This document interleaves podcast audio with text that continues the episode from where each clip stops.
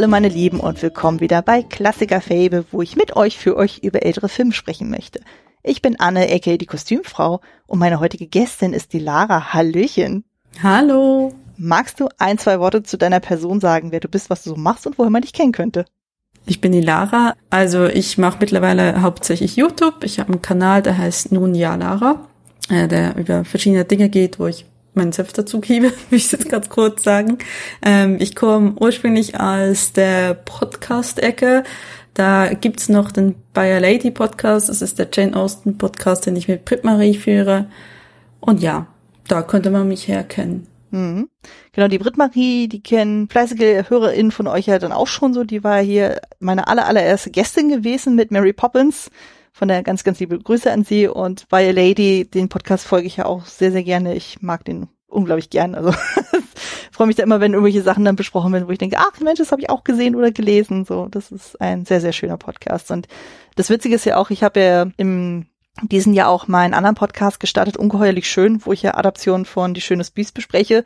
Und irgendwie habe ich das Gefühl, so dieser Podcast und By a Lady, das ist so bisschen artverwandt, so von der Grundidee her, so dass man quasi so ein Oberthema hat, so und darauf guckt man sich die ganzen Adaptionen dann irgendwie an. Von daher, danke quasi für eure Vorlage an dieser Stelle. Bitte. Ne?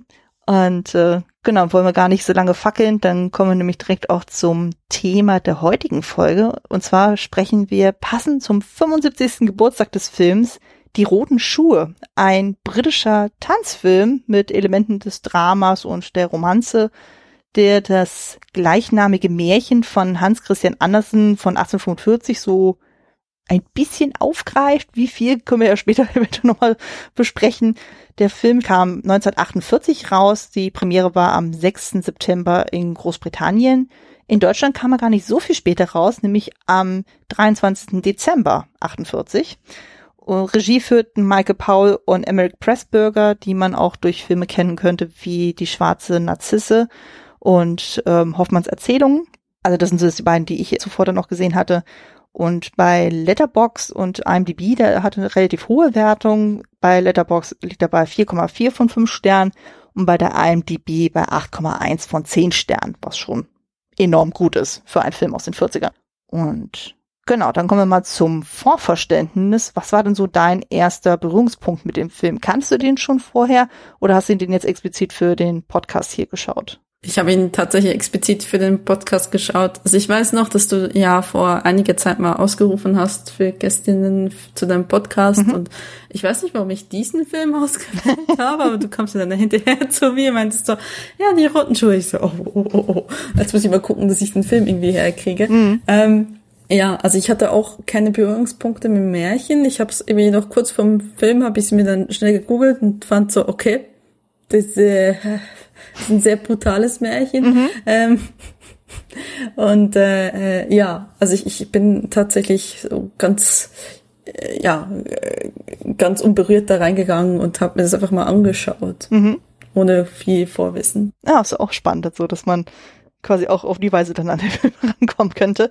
Ja, bei mir war das irgendwie witzig. Ich habe den Titel schon immer wieder mal irgendwie gehört gehabt und ich weiß noch, den muss ich ja irgendwie so im Zeitfenster entdeckt haben, so wo ich ja in Hannover meine Ausbildung zu mein Studium gemacht habe, weil wir hatten ja dann beim Kröpke, da ist ja an der Ecke dann so ein Buchladen so und da gab's ja vor vielen, vielen Jahren ja noch äh, eine Abteilung, wo die ganzen DVDs ja auch verkauft wurden so und da war unter anderem dieser Film da auch so, der immer wieder mal da präsent war. Und aus irgendwelchen Gründen dachte ich immer, es wäre ein deutscher Film, hatte den irgendwie danach nicht mehr so richtig auf dem Zettel. Und dann hatte ich aber dann im Laufe der Jahre dann so mitbekommen, dass einer meiner Lieblingsregisseure, Guillermo Toro, über diesen Film so geschwärmt hatte. Und äh, ja, final gesehen habe ich ihn dann im Januar 2018 das war kurz bevor ich äh, The Shape of Water gesehen hatte, weil da hat er nämlich auch erzählt, so, er hat sich dann äh, für diesen Film auch ein bisschen bei den roten Schuhen so ein bisschen was abgekupfert, so was gewisse Gestaltungselemente betrifft. Da dachte ich so, aha, gucke ich mir das mal im Vorfeld mal an. Und äh, ich habe den irgendwie in einem Zeitfenster gesehen, wo ich anscheinend gerade mal kein Filmprojekt irgendwie am Start hatte. Ich war dann irgendwie alleine in unserer Wohnung damals gewesen, hatte anscheinend auch frei gehabt an den Tag, weil ich habe nämlich auch noch an demselben Tag noch von Jarmusch äh, hier Only Lovers Left Alive gesehen und Del Toros Kronos. Da dachte ich so, wow, okay. Da hatte ich anscheinend wirklich sehr, sehr viel Zeit gehabt, um mir drei Filme am Tag zu gucken. Und der Film hat mich anscheinend an dem Tag schon so sehr gecatcht, dass ich den zwei Tage später nochmal geguckt habe. Also der hat offenbar was bei mir ausgelöst. Genau, aber dazu kommen wir später nochmal mehr dazu. Ja, dann würde ich sagen, kommen wir mal zum Inhalt des Films. An dieser Stelle natürlich vorab. Wir spoilern das Ding natürlich gnadenlos. Ich meine, bei einem 75 Jahre alten Film macht das ja auch irgendwie Sinn. Und für alle, die den Film noch nicht gesehen haben sollten, macht den Podcast kurz aus, guckt euch den Film an und dann kommt ihr wieder. Dann darfst du einmal erzählen, worum geht's in die roten Schuhe? Es geht um, ähm, einerseits geht es um die roten Schuhe, um die Inszenierung des Paletts, die roten Schuhe, nach dem Vorbild von, vom Märchen von Hans Christian Andersen. Und es geht um die Hauptfigur Victoria Page, kurz Vicky, die ähm, quasi diese Rolle tatzen soll. Und die, also sie kommt in dieses Ballett rein, das Ballett ähm, Lemotov. Lemotov, mhm. richtig? Mhm, genau, genau, durch das Bewirken ihrer, wenn ich jetzt nicht täusche, Tante, äh, weil eigentlich Lemotov, der, also der Charakter, beziehungsweise das ist das Ballettdirektor, will mhm. sie eigentlich zuerst gar nicht haben, weil hält sie nur für eine, ne, für eine schnöselige, reiche Tochter von irgendjemanden. Und dann überzeugt sie ihn aber und ähm, sie arbeitet sich da in diesem Palett ähm, quasi hoch, dass sie dann letztendlich halt diese Hauptrolle tanzen soll. Ähm, dazu kommt aber auch noch eine dritte Person, nämlich ähm, Julian, der dann halt die geht, beziehungsweise das, ähm, das die roten Schuhe komponiert. Und ähm, ne, Lemotov ist halt sehr wichtig, dass sich seine Tänzerin voll auf das Palett konzentrieren und ist, ähm, ich würde schon fast sagen, eifersüchtig, wenn die Tänzerin sich nicht für das Tanzen alleine interessieren. Er ist sehr besitzergreifend, was das angeht. Und äh, Vicky macht das irgendwie alles schön mit und dann lernt sie eben Julian kennen und die kommen sie langsam näher und dann entwickelt sich dann eine romantische Geschichte draus und dann ähm, bröckelt aber quasi ihr Verhältnis äh, von, also Victorias Verhältnis mit, mit Lematov und geht dann, weil ähm, halt Julian gefeuert wird mhm. von Lematov. Und ähm, letztendlich wird sie halt wieder da reingesogen in dieses Ballett die roten Schuhe, weil, wie Lemotov auch am, am gegen Ende des Films sagt, sie ist immer die einzige gewesen, die diese Hauptrolle getanzt hat. Und ähm, das wird ihr dann letztendlich zum Verhängnis, weil äh, diese roten Schuhe, ähnlich wie im Märchen, sind halt sehr besitzergreifend. Diese Rolle ist sehr besitzergreifend und das kostet ihr dann letztendlich auch das Leben. Hm. Ja, das ist jetzt so die Kurzversion des Ganzen. Auf so ein paar Sachen gehen wir natürlich noch im Detail mehr ein. Und Genau, dann machen wir erstmal weiter mit dem Punkt der Trivia. Was waren denn im Laufe der Recherche so deine Lieblings-Fun-Facts rund um diesen Film, wo du dachtest, ach Mensch, das ist spannend oder ach, das hat dich völlig überrascht, als du das mitbekommen hast? Was mich tatsächlich überrascht hat, dass das alle professionelle ähm, PaletttänzerInnen waren, mhm. ähm, dass die Hauptrolle von Victoria Page ähm, Maura Shearer, mhm. ja, dass das ähm, eine gelernte Paletttänzerin war, weil heutzutage denkt man äh, dazu nicht mehr ähm, ausgebildete Tänzer ähm, zu nehmen in solchen Rollen, sondern Schauspielerinnen, mhm. die man dann halt letztendlich im Tanz ausbildet oder die eine tänzerische Vorbildung haben, aber die in der Hauptsache Schauspieler sind. Mhm. Siehe Black Swan. ja, genau. Ähm, das fand ich schon eher außergewöhnlich, aber tatsächlich gut, weil es einfach konsequent ist. Mhm. Ähm, weil es, um eine solche Arbeit abzuleisten, man auch wirklich Können haben muss. Und ja, man kann viel tricksen, aber mh, mm, ist das Sinn der Sache? Ist die andere Frage. Ähm, was ich interessant fand, was Maura Shearer gesagt hat, dass äh, für sie das Film sehr anders war als das Proben beziehungsweise das Aufführen von Palett normalerweise, weil sie maximal eine Minute am Stück getanzt haben und das war für sie wohl sehr frustrierend. Mhm. Da musste ich so ein bisschen schmunzeln, weil ähm, ich habe ja selber Filmproduktion beziehungsweise Medienproduktion studiert. Ich weiß, wie man Filme macht. Äh, dementsprechend, ja, für uns ist es total normal, immer nur kleine Sequenzen aufzunehmen mhm. und nicht längere Takes in der Regel. Ähm, aber es ist natürlich ein komplett anderes Verständnis von, wie wenn man ein Palett übt und ein Palett aufführt, das natürlich alles am Stück ist. Mhm. Ähm, dann fand ich noch interessant, beziehungsweise ja, dass äh, Lematov, der Schauspieler hinter Lematov, und jetzt habe ich den Namen total vergessen, ähm, dass das ja ein äh, österreichischer Schauspieler beziehungsweise deutscher Schauspieler war und er spielt da einen Russen. Und ich dachte so, ja, okay, währenddessen habe ich mir immer den Akzent angehört und dachte mir eigentlich, dass es ein Franzose sein müsste vom Akzent her. Aber es ist halt irgendwie so, so, ach ja, es klingt einfach nicht nach Englisch, es klingt nicht nach British English. Hm. Es ist irgendetwas in Europa, was anders ist. Und nee, ich weiß nicht, ob du das auch so empfunden hattest, aber ich, ich fand, er hatte eher einen französischen anmutenden Akzent als einen russischen. Ich hatte tatsächlich eher so einen russischen im Sinn. Also der, der Schauspieler, das war ja Adolf Wohlbrück äh, oder Wohlbrück. Ja. Äh, und im, der ist ja aber dann ins Exil gegangen und dann hat er den äh, ähm, Künstlernamen Anton Wohlbrook. Und äh, den hatten wir im Podcast ja auch schon mal. Also der war nämlich in dem Film Victor und Victoria auch dabei. Da hat er auch so einen der äh, Hauptrollen ja dann gespielt und äh, von daher wusste ich ja auch so, wie er dann auf Deutsch klingt. Dann. Und äh, dadurch, dass ich ja den Film auf Deutsch auch gesehen hatte, ist mir das halt nicht so krass aufgefallen. Aber ja, wenn man das auf Englisch hört, dann okay. merkt man sich auch so, hm, das klingt doch sehr anders.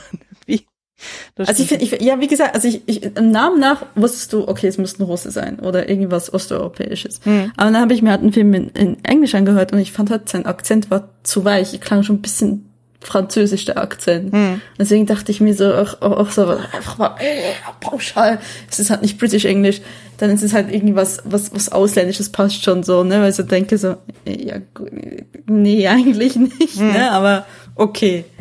Ähm, passt wiederum halt in die Welt des, ja gut, ich meine, Französisch passt ein bisschen in die Welt des Balletts, ja, könnte man sagen. Aber ja, ich, fand ich irgendwie lustig, weil ich fand es ein bisschen irritierend. Ich dachte, jetzt ist es ein Franzose, dann habe ich irgendwie mal begriffen, was sein Name Lemmertorf ist. Mhm. Und ich so, nee, das, nee, ich glaube, es sollte eigentlich Russe sein. Okay, ja. akzeptiert bitte einfach mal. Ja. Nee, was du auch vorhin meintest da bei Moira Shearer mit diesen, ja, dass das immer nur so dieses abgehackte Tanzen auch irgendwie ist. Ich kann mich dran erinnern, äh, ich habe da mal so ein Making-of-Video gesehen von einem Werbeclip, da ging es um Baileys und da hatten die so einen Kurzfilm dann gedreht, wo es rund um äh, der Nussknacker ging. Und da haben sie auch so Ballettsequenzen mhm. auch drin gehabt, so. Und das Problem ist ja anscheinend so für die BalletttänzerInnen ist es ja sinnvoller, wenn die quasi in einem Stück das immer alles durchtanzen, als immer dieses Abkrackte, mhm. weil das anscheinend dann so anstrengend dann ist für die Beine und die Füße, weil die dann anfangen anzuschwellen, wenn das anscheinend immer zu sehr unterbrochen mhm. wird. Und von daher kann ich das schon verstehen, dass da gesagt wird, so, oh, nee, so richtig geil ist das nicht so als äh, Dreherfahrung dann so aus Sicht eines Tänzers oder einer Tänzerin. Von daher fand ich auch interessant. Was ich auch noch sehr interessant fand, dass Maura Shearer sich ja über ein Jahr geweigert hat, mhm. bei diesem Film äh, mitzumachen. Was schon, äh, wenn man denkt, dass alle anderen würden so sagen, ja, ja, auf jeden Fall. Und sie war so, nee, ich hab keinen Bock drauf. Mhm. Und die sind ihr auch wirklich hinterher gelaufen, ne? Also, ja. das ist schon, finde ich außergewöhnlich für jemand, der ja kein Filmstar ist. Ja. Ähm, normalerweise ist es ja immer umgekehrte Rollen, ne? man läuft dann hinterher und sagt, bitte, bitte nicht mich. Und sie war aber halt, ähm, hat ja gesagt, ihr war es vor allem wichtig, dass sie dann wieder in ihre ähm, normales Balletttanzgruppe reingehen kann, dass ihre Position nicht weg ist und hat das sehr lange, wurde sehr lange überredet, dass sie das macht. Mhm. Ist dann aber letztendlich nach ihrer aktiven Ballettkarriere ist sie Schauspielerin gewesen. Ja, die hat zumindest ein paar Mal trotzdem noch auch mit den Schau äh, mit den Regisseuren äh, noch weitergearbeitet. Äh, das fand ich ja, auch krass. Ja, genau. Also es ist das hat sich das hat sich ja dann für sie quasi ja auch rentiert. Also ne, dafür, mhm. dass sich eigentlich so von Anfang an so gesagt hat, so äh, na. Ja. Ich meine, das war auch ihr Filmdebüt, das muss man auch dazu sagen und äh, ich meine, klar, so, sie war ja. zu dem Zeitpunkt ja auch ähm, aktiv als Ballerina ja dann beim Settlers Wells äh, Dance Company ja auch aktiv und so und äh, ich kann schon verstehen, wenn du sagst, okay, du baust dir das gerade so extrem auf. Ich glaube, die war zu dem Zeitpunkt 21 oder sowas. Und dass du das natürlich mhm. nicht riskieren willst, nur wegen einer potenziellen Filmrolle, kann ich schon irgendwie verstehen. Aber ihre Tanzleiterin hat sie ja anscheinend da auch sehr beeinflusst, manipuliert, wie auch immer man das deuten mag und so, dass sie sagt, okay, mach das auf jeden Fall. Und so wie ich das verstanden habe, hatte sie ja im Anschluss ja trotzdem noch eine Tanzkarriere, aber äh, international war sie einfach mit dieser Rolle jetzt einfach verbunden dann so. Und äh, das ist sie hm. dann auch nicht mehr losgeworden. Also sie hatte auch anscheinend so ein sehr ambivalentes Verhältnis, was diesen Film betrifft. Hatte irgendwo auch was gelesen von wegen, ja, dass sie ja vor allem, es war ja so ein Regieduo und dass sie ja vor allem mit Michael Powell da äh, ziemliche Probleme hatte, so weil er halt sehr distanziert, sehr kühl war und er dann anscheinend dann nicht immer so richtig konkrete Regieanweisungen gegeben hat so und sie sich da so ein bisschen verloren fühlte. Aber komischerweise hat sie trotzdem noch ein paar Mal mit ihm gearbeitet. Also so ganz verkehrt schien es ja dann doch nicht gewesen zu sein. Man weiß es ja nicht. Ja, aber vor allem, wenn ich mir, wenn ich mir denke, eine, ähm, also ja, also jetzt vielleicht ein bisschen eine Stelle aber eine Ballerina-Karriere ist ja zeitlich stark begrenzt. Mhm. Ne? Irgendwann mal kannst du das ja nicht mehr machen, physisch gesehen. Ja.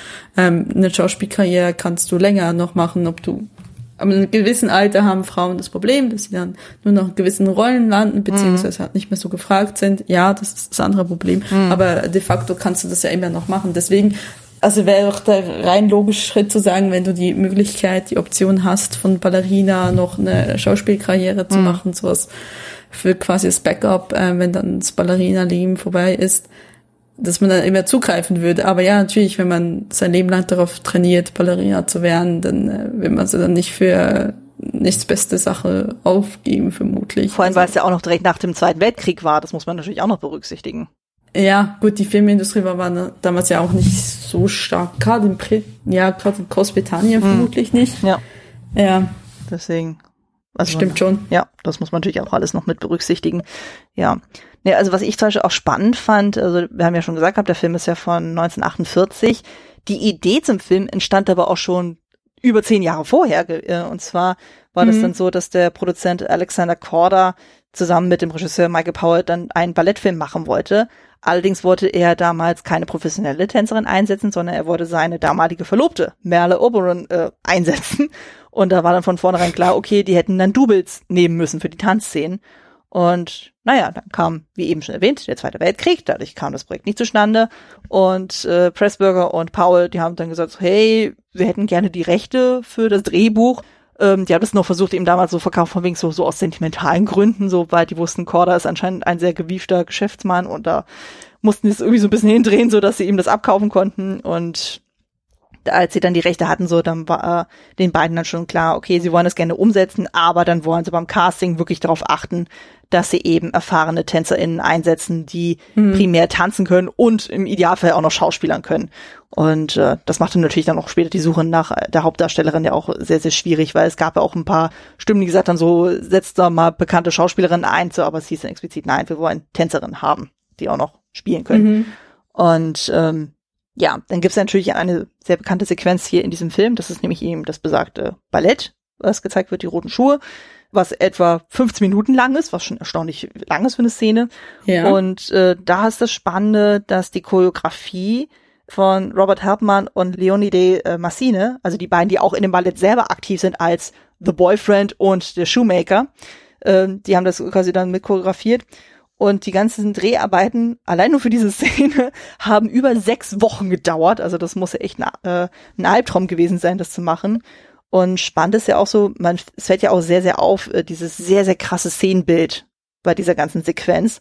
Und da war Mhm. der Maler Hein Heckworth äh, verantwortlich, der für die ganze Szene 120 Bilder gemalt hat, die quasi wie so eine Art Storyboard fungierten, so an denen Mhm. sich dann eben der Kameramann Jack Cardiff, der ja auch für das Regieduo auch die schwarze Narzisse dann der Kameramann war, ähm, hat er das quasi als Storyboard dann benutzt und es war halt sehr, sehr hi- hilfreich. Und ähm, was auch sehr, sehr spannend ist, ist, äh, der Film hat ja auch im Nachgang ja sehr viele Einflüsse dann gehabt. Also allein so Leute wie Fred Astaire und Gene Kelly, die haben sich auch sehr von dem Film inspirieren lassen auch. Und ja, heutzutage, das ist eher einer von den lustigen Fun Facts, ähm, hat er zum Beispiel auch Einfluss gehabt auf den aktuellen Film von Greta Gerwig, nämlich Barbie. Äh, und zwar, Ja? ja, und zwar, das, äh, es gab nämlich von Letterbox nämlich so ein Special, wo sie mal irgendwie an die 30 Filme aufgelistet hat, die äh, Barbie beeinflusst haben, unter anderem die roten Schuhe, wo sie auch sagte, so, naja, ähm, der Film ist einfach so sein eigenes Genre, der hat ja eine sehr kunstvolle Szenenbildgestaltung. Wir haben ja zum Beispiel dann die Szene, das hat man im Trailer dann gesehen, wo die äh, Stereotype Barbie dann, als sie merkt, irgendwas stimmt in ihrer Welt dann nicht, dann die komische Barbie dann besucht und die wohnt dann halt abseits von dieser ähm, Barbie-Welt und da muss sie halt irgendwie so eine riesige, riesige lange Treppe dann irgendwie hochlaufen, um zu diesem Haus von der weirden Barbie zu kommen und das ist halt inspiriert Ah. durch die roten Schuhe, wo ja unsere Vicky ja auch diese riesige, riesige lange Treppe hochgehen muss, um zu Lemontov und Co. zu gehen, Mhm. wo sie ja dann das Rollenangebot für die roten Schuhe kriegt. Und eine sehr, sehr wichtige Requisite, sowohl bei die roten Schuhe als auch bei Barbie, ist die Sonnenbrille von Lermontov. Man sieht ihn ja ganz viel mit dieser katzenaugenartigen Sonnenbrille. Und mhm. das hat in dem Barbie-Film Ken ganz viel mit der Begründung, um seinen Schmerz zu verstecken, weil er hat es irgendwie dann gesehen, äh, oder Greta Gerwig hat äh, von dieser Brille erzählt und äh, Ryan Gosling, der Ken spielt, der fragt irgendwie, ob er dann auch so eine Brille haben dürfte. Und er trägt irgendwie in dem Film sogar zwei Sonnenbrillen gleichzeitig übereinander. Wo ich auch dachte, mhm. ja, ja. Also man sieht, es ist, äh, das ist vielleicht so ein ganz kleines Detail so, aber das, man merkt dann so, auch heutzutage mhm. ist dieser Film durchaus relevant so und das ist halt so schön. Oder bei Shape of Water, da haben sie ja auch zum Beispiel eben dieses Symbol mit den roten Schuhen haben sie dann mit einfliegen lassen oder es gibt dann so ein Fensterdesign, so was man bei Lermontov im Büro hinten sieht, was dann bei The Shape of Water in der Wohnung von der Hauptfigur dann auch zu sehen ist, also so dieses sehr kurvige Fensterdesign und so, wo ich dachte, ach schön, schön, also das sind so diese kleinen Details und einfach generell diese Farbgestaltung sieht man ja sowohl bei die roten Schuhe als auch bei Barbie, dass da wirklich sehr viel Wert drauf gelegt wird. Das fand ich sehr schön. Gut, dann Kommen wir mal jetzt zum persönlichen Eindruck. Wie stehen wir denn zu dem Film? Bei dir bin ich jetzt mal sehr, sehr gespannt, weil du ja eben sagtest, du hast ja explizit für diesen Podcast diesen Film das erste Mal gesehen. Was war jetzt so dein finaler Eindruck? Ähm, das ist, das ist jetzt schwierig so zu beschreiben, weil es nicht so ein klarer Ja- oder Nein-Fall ist. Mhm. Also ich würde es auf jeden Fall, also ich fand es ein interessanter Film. Ähm, für die heutigen Sehgewohnheiten ist er sehr, sehr lang. Mhm. Ähm, gerade diese, diese Ballettszene, auch wenn sie großartig ist in der Gestaltung, ist es doch schon sehr, sehr lang. Mhm. Das ist was 16, 17 Minuten geht. Im Gesamten fand ich es ein guter Film. Ähm, ich tue mich auch immer so ein bisschen schwer mit, ähm, mit vielleicht der, der, einfach des Zeitalters, wie damals die Filme gemacht wurde, mit diesem fatalistischen, mit, mit, ähm, sie stürzt sich vor, voll Entzug, ohne dass wirklich irgendwas passiert. Ja gut, sie muss sich zwischen ihrem Ehemann und Lemmertorf beziehungsweise dem Tanzen entscheiden, aber es ist irgendwie so so theatralisch. Mhm. Und äh, damit habe ich so, ich weiß, dass früher so halt gedreht wurde und so.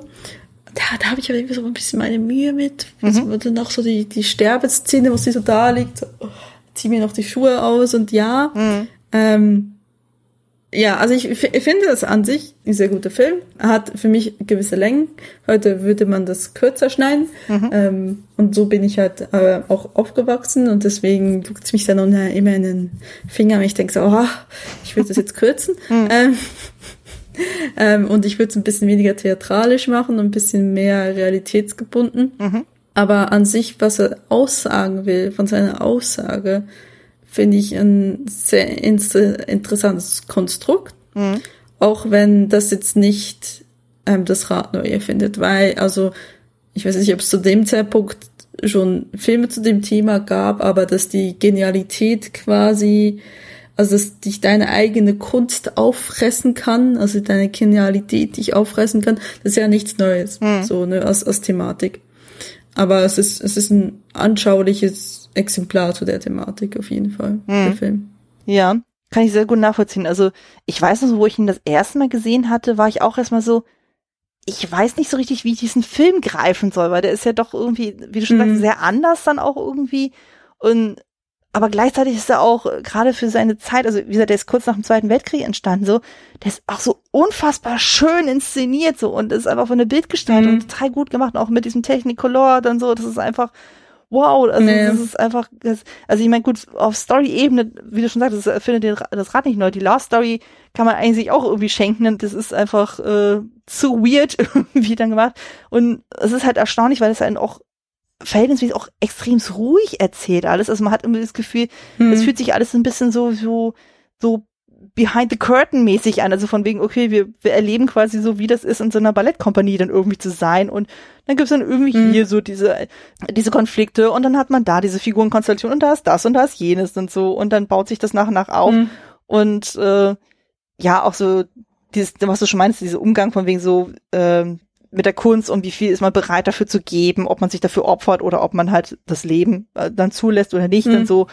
Und es ist einfach, ja, also das ist einfach irgendwie so, so ein ganz eigenes Ding, wo man auch sagt, okay, was ist das jetzt eigentlich? Ist das jetzt wirklich ein reiner Tanzfilm? Ist das eher ein Drama? Ist das jetzt eine Romanze? Was ist das eigentlich? Also es ist irgendwie so ein eigenes Produkt seiner Zeit irgendwie und auch so einfach so vom Schauspiel fand ich das einfach super faszinierend, so weil so eine Figur wie Lemontov kennt man ja leider zu Genüge, also dass es manchmal so hm. exzentrische Männer gibt, die der Meinung sind, okay, du darfst kein Privatleben haben drumherum, äh, du musst dich hm. für alles sehr, äh, opfern. Äh, du so denkst, so, hm, ja, aber gleichzeitig ist es super faszinierend, ihm dabei zuzugucken. Also gerade durch den Schauspieler, äh, dem Wohlbrück, hm. wo du auch so denkst, so, krass, also der bringt das so gut rüber. Also, also vom Casting her war ich auch sehr beeindruckend. Auch äh, Moira Shearer, das an die sowas ultra natürliches an sich hat, wo ich noch denke, oh, die ist irgendwie ist aber so ultra hübsch und so und das finde ich auch so angenehm so, weil die halt nicht so ultra drahtig ist, ne? Die ist einfach irgendwie eine wunderschöne Frau und so, die einfach super natürlich wirkt, also die wirkt nicht so gekünstelt wie manche andere heutzutage. Und ich Gefühl, ja, also mhm. das ähm, und dadurch, dass sie eben mit echten TänzerInnen gearbeitet haben, so das merkt man einfach auch so, einfach von den ganzen Choreografien auch so, wo man merkt so, okay, die wissen, was sie da tun, so und äh, meine, das hatte zwar äh, Mara Shira irgendwie gemeint, so von wegen, ja, das hat irgendwie nichts mit dem richtigen Bild von einer Ballettkompanie zu tun. Also das ist ja anscheinend so ein bisschen fake-artig dann so oder sehr stilisiert alles.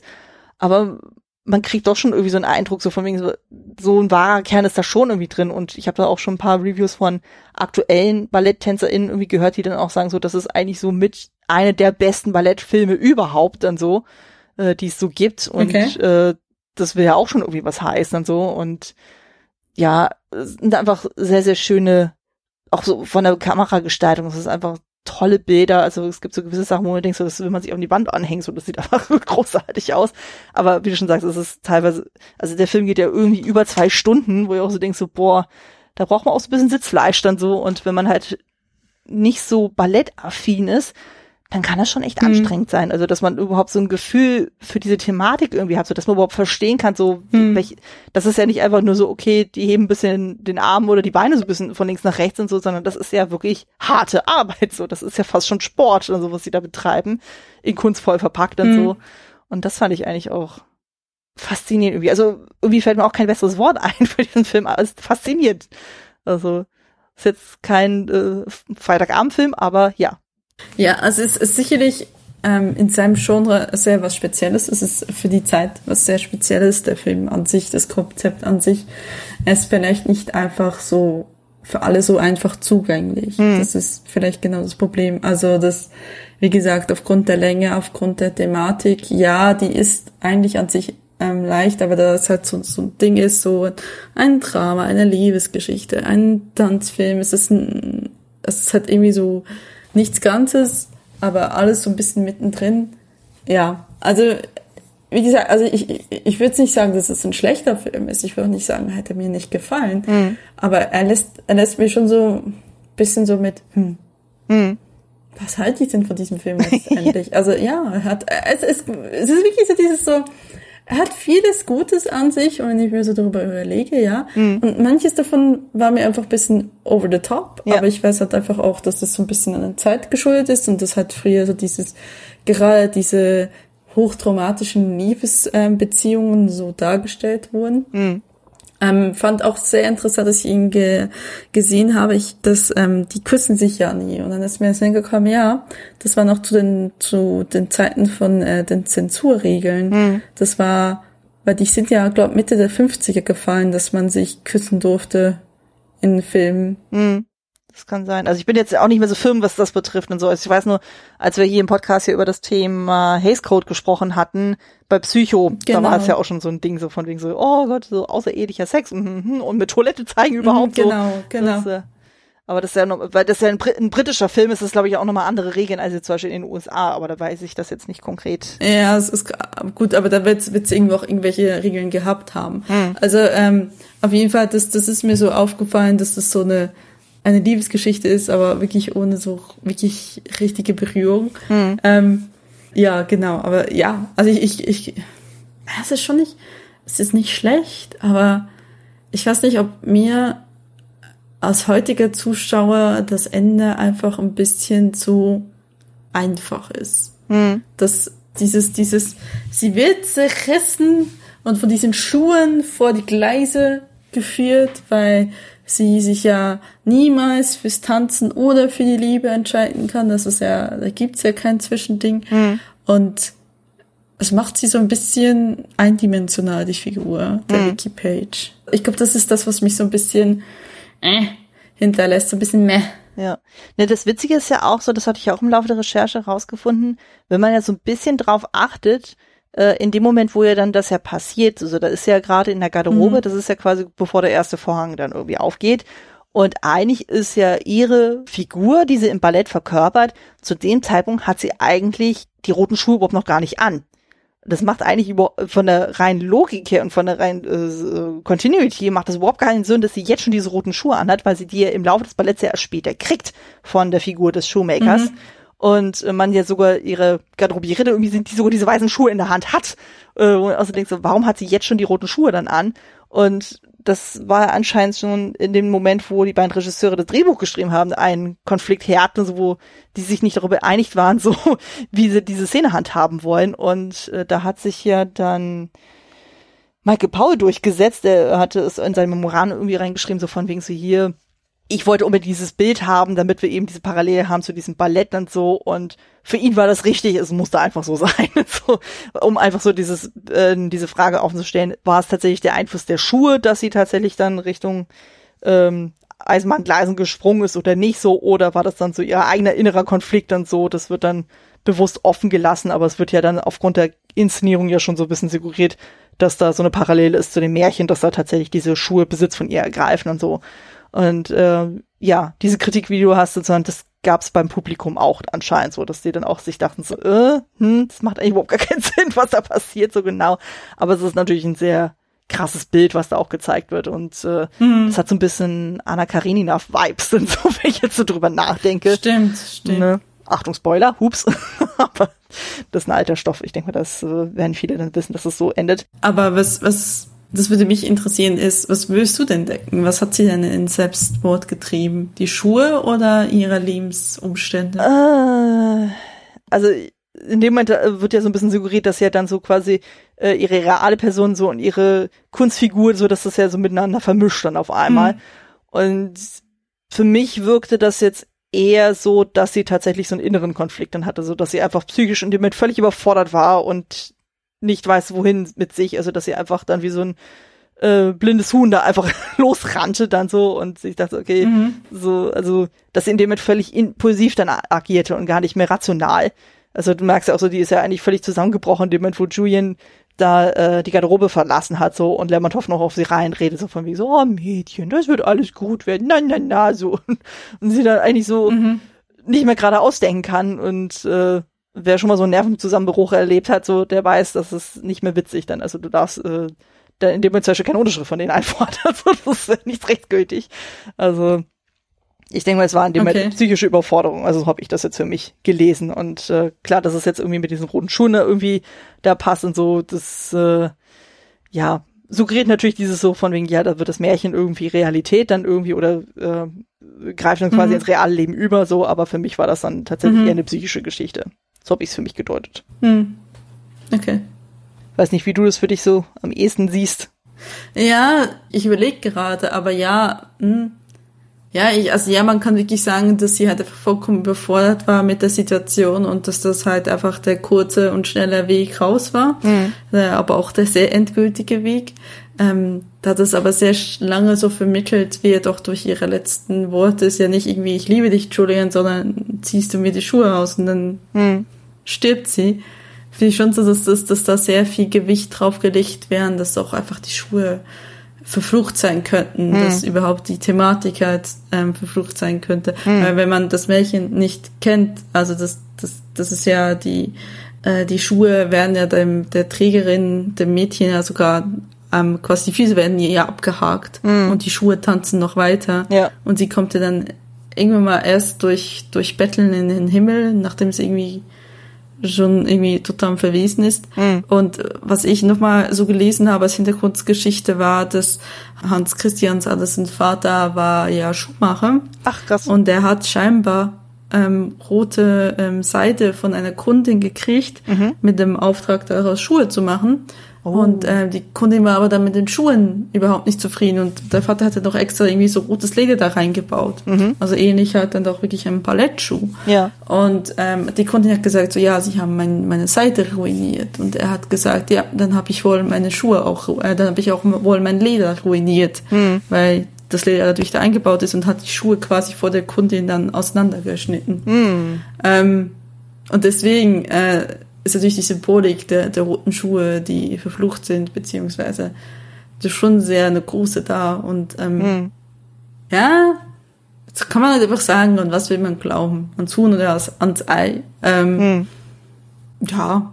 Aber die Ähm. Parallelen sind auf jeden Fall da. Das finde ich auch sowieso spannend. Vor allem, wenn man sich da anguckt, Ja. ebenso wie das Originalmärchen ist und weil ich, äh, wie das dann halt für dieses Ballett adaptiert würde. Wo ich auch so dachte, ja gut, Ja. da, so ich meine, Grund, diese Grundthematik von wegen ein junges, naives Mädchen kriegt dann halt so Schuhe angedreht und so von irgendjemand äh, Dubiosen und so und diese äh, Schuhe verfluchen sie dazu, ewig zu tanzen, bis sie dann quasi stirbt und so und äh, sie dann erst in dem Moment die Schuhe los wird und dass sie das aber hier im Ballett ja doch mal sehr anders äh, strukturiert haben. Das fand ich auf jeden Fall auch sehr, sehr spannend. Dass sie, ähm, was aber auch im Kontext dieses Films ja auch viel mehr Sinn machte, weil das ja auch eine Parallel zu ihrem Leben dann noch irgendwie ist, wo ja quasi so das schon ganz, ganz viel Foreshadowing ist und so von wegen so, ja, sie wird dann quasi vor die Waage gestellt zwischen ihrem normalen Leben, also dem, im Fall dem Boyfriend und dann halt dem Tanzen, beziehungsweise mit den roten Schuhen, Mhm. äh, aka der Schuhmacher und ähm, was sich natürlich auch überträgt dann auf das reale Leben mit Julian und äh, Lermontov, aka das Tanzen und äh, ja, ich glaube, da kommen wir auch so ein bisschen so auf diese inhaltliche Ebene ein, so was ist für dich denn so ein Oberthema, was in diesem ganzen Film für dich mitschwingt? Also worum geht's denn wirklich quasi? um die Selbstbestimmung in der Kunst, in, hätte ich jetzt gesagt. Also, also wenn es gerade um Wiki geht, ähm, ne, dass sie ja, für sie ist ja ähm, Tanzen gehört für sie zum Leben dazu. Es gibt ja diesen ganz berühmten, berühmtes Zitat, ähm, wo, wo Lematov sie fragt, so, ja, was halten Sie vom Tanz oder warum tanzen Sie? Und dann fragt sie ihn zurück, warum leben Sie? Und er sagt so, ja, ich weiß es nicht, aber ich mach's halt einfach. Hm. So, ne? ne? Ja, und sie dann auch sagt von wegen, ja, das ist auch meine Antwort. Und äh, Ja, genau. Und dann sagt sie, es ist auch meine Antwort. Ich tanze, weil es für mich dazugehört. hm. Ähm, und Vicky ist das ja, also Victoria Page, der Hauptfigur, ist das ja extrem wichtig. Für sie ist Tanzen ja wirklich alles. Hm. Aber sie hat eigentlich in diesem Tanz extrem wenig Selbstbestimmung, sei es in, ähm, als Tänzerin im, im, in der Tan- Tanzkompanie von Nematov, wo sie halt quasi halt den Regeln konform sein muss, dass sie ja scheinbar nicht heiraten darf, keine Ablenkung haben darf. Oder sei es in, in, in quasi dann auch als Frau von Julian, der eigentlich will, dass sie ähm, quasi zu ihm kommt, so, ne? Und ähm, sie hat da einfach wirklich, sie, sie, sie lebt dafür und sie gibt alles dafür. Aber so richtig gesehen als Person und als, als, als eigene Identität wird sie ja nicht. Und das, vielleicht deswegen passt ja auch gerade erst recht, dass die Schuhe dann, Anführungszeichen, die Macht vielleicht über sie übernehmen oder dass es sich, dann- weil sie ja auch ein leichtes Spiel haben, weil sie existiert eigentlich nicht für sich selber. Ne? Also sie, sie muss sich ja immer zwischen zwei Seiten entscheiden und, und das treibt sie an den Wahnsinn oder den Suizid. Und ähm, ja, es ist schon, äh, ich glaube, Selbstbestimmung in, in der Kunst, wie man sich selber ähm, als Künstler ähm, wirklich selbstbestimmt leben kann. Das ist gar nicht so einfach, weil wenn, ähm, wenn man Künstler ist, ja, ist man ja immer abhängig von Geldgebern, von, von Publikum, von habe ich die Möglichkeit, überhaupt meine Kunst auszuüben, ne? habe ich das Geld dafür, habe ich die Lebensumstände dafür. Ja. Und ähm, das ist immer sehr, sehr schwer. Also ähm, um jetzt, um jetzt einfach ganz selbstlos die Brücke zu Jane Austen zu schlagen. Ähm, ich finde es ja, bei Jane Austen war ja auch, die, sie war ja zu damaliger Zeit, also Jane Austen hat während der Regency ähm, ähm, gelebt. Jetzt fragt mich nicht nach dem Geburtsdatum, ich weiß, dass sie 1817 gestorben ist. Und sie hat eigentlich diese Romane ja alle selber geschrieben. Sie hat sie an den Verleger gebracht, aber sie durfte zum Beispiel niemals aufgrund der rechtlichen Situation die, diese Verträge selber unterschreiben. Es musste alle ihre, ihre Brüder mussten das machen. Und auch überhaupt, sie war ja letztendlich, hat sie ja wirklich Geld verdient und nicht wenig Geld auch für die Familie reingebracht, aber trotzdem war sie immer in erster Linie, war sie das Tantchen, was auch nochmal auf die Kinder ihrer Brüder geguckt hat, aufgepasst hat. Und Schreiben war immer so eine, etwas, was sie einfach irgendwo zwischendurch noch quetschen musste, weil sie, sie war nicht selbst, wirklich selbstbestimmt als Künstlerin. Das, hat, das haben ihr die Lebensumstände und ihr Umfeld auch gar nicht ermöglicht. Und Ja. finde ich es lustig. Das sieht man in den roten Schuhen mit, mit Victoria Page, mit der Figur ja auch wieder. Ja. Ja, das stimmt tatsächlich. Die ist da sehr fremdbestimmt, was das betrifft. Also sie ist fremdbestimmt dessen, so welche Rollen sie übernehmen darf. Sie ist fremdbestimmt so, äh, wie sie dann die Sachen zu performen hat. Also das sieht man ja dann zum Beispiel in dieser Probensituation, wo dann äh, zum Beispiel Julian relativ viel auf sie einhakt, so von wegen so, ja, irgendwie, sie soll auf den mhm. Takt die ganze Zeit achten und so oder wo dann Lemontov sie dann irgendwie dann quasi dazu nötigt, dass sie dann quasi immer, wenn sie jetzt ist, dass sie immer dann Julian die ganze Zeit um sich rum hat, der ihr die ganze Zeit immer die ganze Melodie des Balletts dann vorspielt, damit sie die, äh, die Musik in sich einatmet quasi, wo auch so denkst, oh Gott, das ist ja dann irgendwann auch, das ist ja völlig irre und ähm, ja, gut, es führt dann dazu, dass die beiden dann trotzdem irgendwie nah, sich nahe kommen, sehr zum Missfallen von Lemontov, der sich dann quasi auch auf die Zunge beißt, als er das erfährt, dass es damit zusammenhängt. Und äh, ja, und das Problem ist ja auch dann so, dass ja quasi dadurch, dass ja dann Lermontov ja der Meinung ist, das ist ja auch so ein Oberthema, dieses Kunst ist gleich Religion für ihn, äh, oder Tanzen mhm. ist für ihn gleich Religion, ähm, ist er da wirklich sehr, sehr hart. Entweder du gibst alles für die Kunst oder du, äh, du bist raus. Und das sieht man ja schon direkt so als Foreshadowing so bei einer Tanzkollegin von Vicky, äh, die ähm, Irina also diese Schwarzhaarige, so die auch so ein bisschen flatterhaft von der mhm. Mentalität ist und so, ach ja, und ich liebe es auszuschlafen, hm, und sich immer mit dem Choreografen Grischer immer anlegt, also die sich immer die ganze Zeit immer anpöbeln. Ähm, der ist auch so ein bisschen exzentrisch dann drauf so und wo sie dann irgendwann mittendrin auf einmal sagt so, ach übrigens, ich werde heiraten so und Lermontov sie wie eine heiße Kartoffel einfach fallen lässt, so, weil er sagt so, ne, äh, mit dir will ich nichts mehr zu tun haben. Und in dem Moment, wo er dann spitz kriegt, so dass Vicky und Julian äh, ja anbandeln oder ein Liebespaar sind, ist ja auch danach sofort so super kritisch. Vorher hat er noch die Arbeiten von beiden gelobt und so. Und jetzt ist er der Meinung, ja, dass äh, sie tanzt jetzt wie eine Dilettantin so und ja, oh Gott, er wirft ihr Luftküsschen zu und hm, und seine Musik ist vulgär geworden und wo die sich in die Haare kriegen und äh, Lermontov ja dann Julian rausschmeißt, mhm. dann quasi fristlos und so auch denkst du so, wow, okay, dann so, ich meine, es wird ja dann schon sehr deutlich, dass Lermontov ja irgendeine Form von Interesse an Vicky entwickelt hat aber man merkte die ganze Zeit immer so, der hat immer diese sehr verkrampften Hände dann so, wo er wo sich auch fragt, so, okay, was versucht er jetzt die ganze Zeit zu unterdrücken? So, man weiß jetzt nicht, ist es jetzt irgendwie ein körperliches Interesse, ist es ein Interesse von wegen so, okay, die haben irgendwie die gleiche Einstellung zum Thema Tanzen oder, oder, oder. Und wo er dann auch explizit sagt, als dann Vicky auch sagt von wegen, hey, ähm, Lemontov so, sie haben ähm, Julian rausgeschmissen, dann werde ich auch gehen. Wo dann auch deutlich wird, okay, sie kann zwar gehen so, aber sie wird nie so groß äh, als Tänzerin rauskommen wie bei seiner Company, die anscheinend mit die größte zu der Zeit dann ist. Und auch dieses äh, Stück, die runden Schuhe, wird ja komplett gecancelt. Und äh, alles, was mhm. Julian in der Zeit in der Kompanie dann irgendwie komponiert hat, wird alles konfisziert, wo gesagt wird, so, nee, das ist vertraglich unsere Sachen. Und äh, es wird ja schon suggeriert von wegen, ja, Vicky hat zwar nachher dann noch so ein bisschen getanzt, aber es war halt nie so erfüllend wie zu Zeiten von Lemontov dann gewesen. Und äh, wo dann auch rauskommt, so von wegen, ja, Julian hat zwar trotzdem weiter als Komponist gearbeitet und der ist zum Beispiel dann auch dann in Dänemark und so, wo er sein nächstes Stück dann irgendwie präsentiert und wo Lemantov so, weil er dann zufällig auf Vicky wieder trifft, die zu Besuch bei ihrer Tante ist, wo er dann irgendwie so fragt von wegen, ja, warum darf er seine Wünsche erfüllen, aber sie nicht? Und dann so ein bisschen so an der Wunde dann kratzt und so und dann auch sagt von wegen, hey, was du auch schon in der Inhaltsangabe meinst, von wegen so, ja, ähm, niemand hat die roten Schuhe getanzt, dann so, außer äh, ihnen dann sozusagen, ich biete ihnen die Chance, wo man sich auch so ein bisschen fragt, dann so, naja, wie weit äh, haben Julian und Vicky überhaupt miteinander gesprochen, weil klar, er war zu den Proben dann irgendwie in Dänemark, dann um sein Arme- und Psyche-Ding so vorzubereiten, aber dass er das überhaupt nicht mitbekommen hat, dass seine eigene Ehefrau dann wieder zu den Proben gegangen ist, um dann final dann die roten Schuhe wieder aufzuführen, äh, außer dachte so, hä, also das, äh, erschien mir irgendwie nicht so ganz schlüssig dann so. Ich dachte, also das war auch so ein Punkt, wo ich dann so ein bisschen gehadert hatte, wo ich dachte, irgendwie erscheint mir das nicht realistisch dann irgendwie. Aber man muss auch leider dazu sagen, in der Zeit dann so war man als Frau natürlich sehr vom Gefallen des Mannes abhängig, inwieweit man arbeiten durfte oder nicht. Also von daher kann ich es bis zum gewissen Grad schon wieder verstehen, dass sie ihm das verheimlicht, zumal das ja auch ein Stück ist, was ja auch mit ihm eigentlich verbunden ist und dass er es quasi hinter ihrem Rücken macht, kann ich schon irgendwie auch wieder verstehen, dass er es als Verrat empfindet, dass äh, sie das eben verheimlicht hat, vor, zumal das ja auch dann eben bei seinem mittlerweile Erzfeind noch ist, für den sie dann auch noch tanzt. Also ja, ist ein schwieriges Ende, gebe ich zu. Von daher, also, weiß nicht, wie du das so siehst.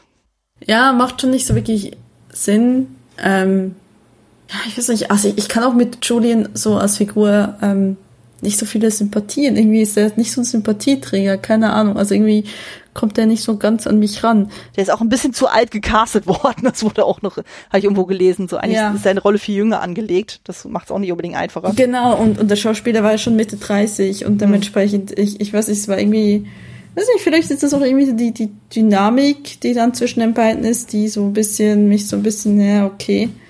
Ähm, ja, halt irgendwie, keine Ahnung. Also es ist schon, ich gebe da schon recht, es ist irgendwie, das Ende ist, ich weiß nicht, vielleicht auch einfach so ein bisschen verhastet, das mhm. Ende, wenn ich mir das überlege. Ja geht dann doch schon ziemlich schnell dafür, dass sie sich dann fürs Ballett doch sehr viel Zeit genommen haben. Ja, und auch dazwischen auch so, wo man das Gefühl hat, so, oh ja, das ist so ein bisschen so, als hätte einfach die ganze Zeit nur die Kamera nebenbei laufen, von mir, ach, jetzt sind hier am Proben und dann mal sie da irgendwelche Gespräche. Ja, genau, so. man sieht hier auch noch andere Rollen ja auch tanzen und so weiter und ja. so fort. Da haben sie ja sehr viel Wert darauf gelegt, aber dann fürs, äh, für die Geschichte zu erzählen am Ende haben sie schon ziemlich so so mhm. Tempo, Tempo, Tempo, ja. Und ja. dann, also wollten sie jetzt unbedingt noch schnell fertig werden. Ja. Ja.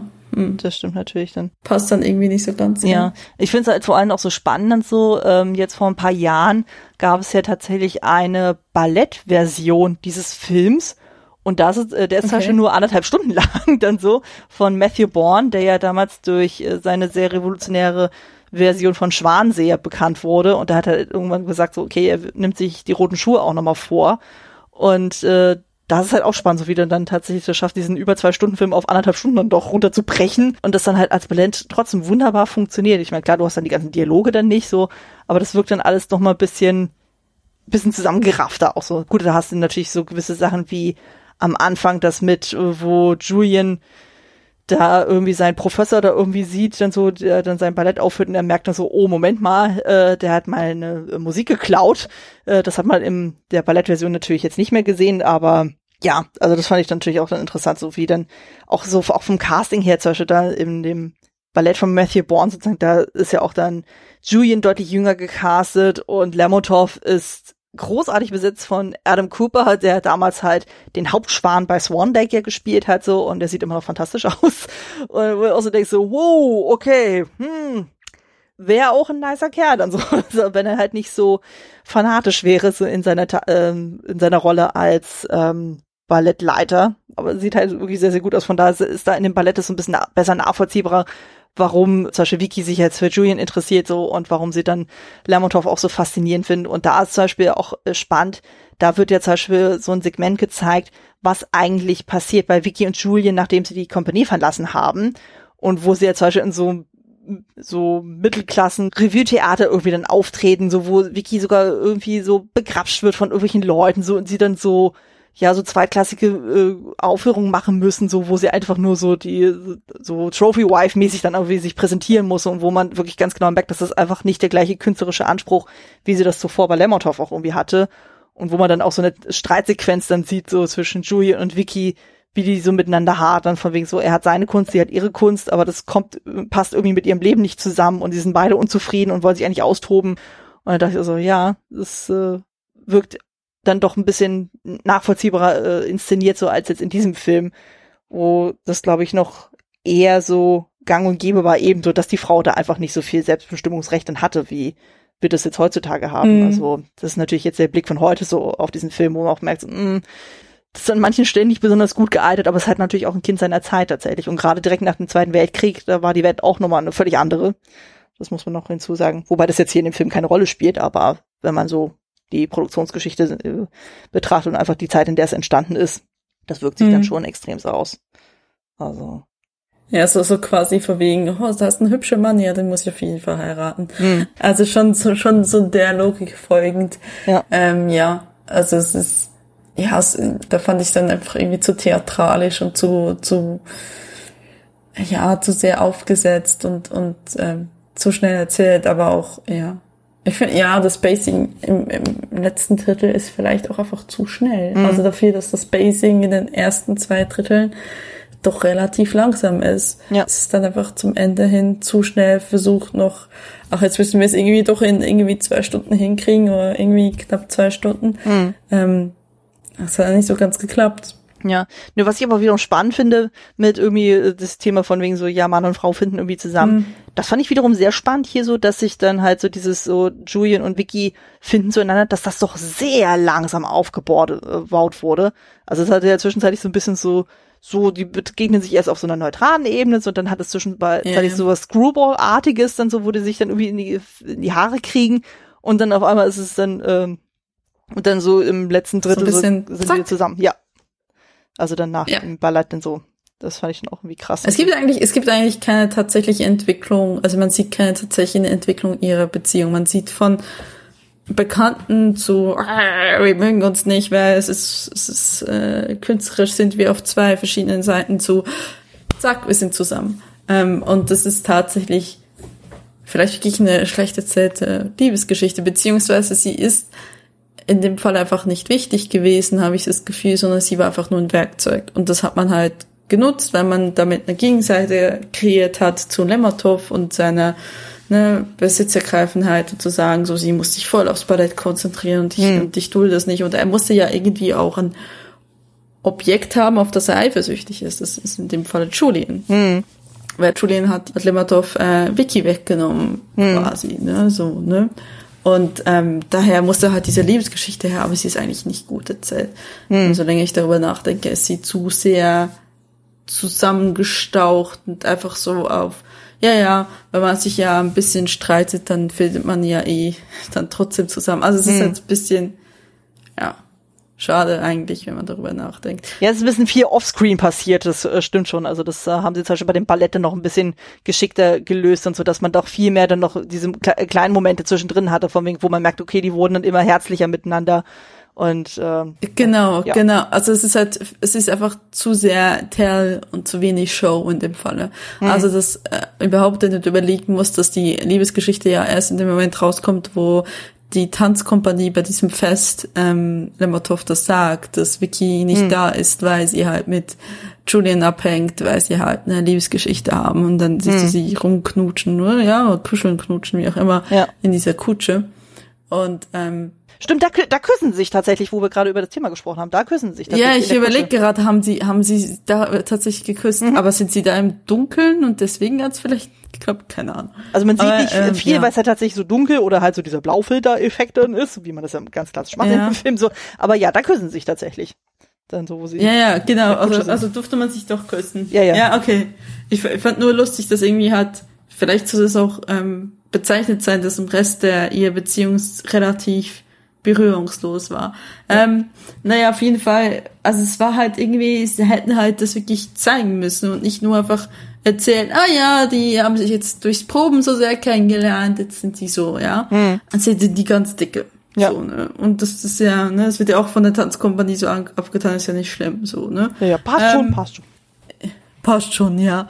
Und ja, eigentlich ist das wenn ich mir überlege, ist das eine ziemlich große Schwäche des Films, weil eigentlich müsste da eigentlich ein Film, der eigentlich so langsam im Pacing ist, mhm. wenn es ums Palett geht und um die Entwicklung von Vicky, hätte sich dann aber auch die Zeit nehmen müssen, diese Liebesgeschichte zu erzählen. Mhm. Na, ist halt nur die Frage, ob es dann denen tatsächlich dann so sehr um Vicky und Julian ging oder ob das dann me denen mehr um Lermontov geht. Weil ich das Gefühl habe, der ist ja doch viel mehr im Fokus tatsächlich und wie der dann einfach mit dieser ganzen Situation dann dann umgeht, dann so oder nicht umgeht und so oder wie er damit umgeht, das ist ähm, ja, dass er einfach ein bisschen mehr im Fokus ist, weil der ist ja mit einem der ersten, die wir ja dann tatsächlich zu Gesicht bekommen in dem ganzen Film und dem wir eigentlich relativ viel auch alleine auch erleben, so das haben wir bei den anderen ja relativ wenig dann so. Also ich habe das Gefühl, da ist der Fokus eher auf ihn gelegt, dann auf Vicky und dann erst auf Julian, also von der Gewichtung her. Mhm. So mein Eindruck, wenn ich so drüber nachdenke. Weil wir haben jetzt zum Beispiel einmal so diese Situation oder zweimal, wo wir zum Beispiel Lemontov komplett alleine sehen, wie er dann so innerlich total zerrissen ist. Gibt jetzt zum Beispiel diese ganz krasse Szene, wo er dann irgendwie da so auf, im Dunkeln auf der Couch sitzt und da halt nur dieses Telegramm halt von wegen so, ach übrigens, Vicky und Julian haben geheiratet und er dann so irgendwie auch so seine Finger völlig verkrampft und so und dann halt durch dieses Hotelzimmer läuft und so und er dann quasi sich in die Faust schlägt und so und irgendwann auf den Spiegel einschlägt und so, was ja quasi eigentlich zeigt so, mhm. okay, mhm. wie sauer er wirklich ist über diese ganze Situation, wo man halt sich auch fragt, so, okay, was bedeutet Vicky eigentlich für ihn? Ist es einfach nur so dieses so, ja, so mein Spielzeug ist weg quasi, meine Traumfrau mhm. ist weg und so, was bedeutet sie für ihn? tatsächlich. Also ja. Aber es wird ja, es wird eigentlich nie erläutert. Nee. Also ich meine, also es ist, ja, ich, ich, ich verstehe schon, dass der Fokus mehr auf ihm ist, beziehungsweise auf, auf das Verhältnis zu ihm und, und Vicky. Mhm. Aber, und dass das Julian eigentlich da auch nur ein Werkzeug ist, ein Mittel ja. zum Zweck.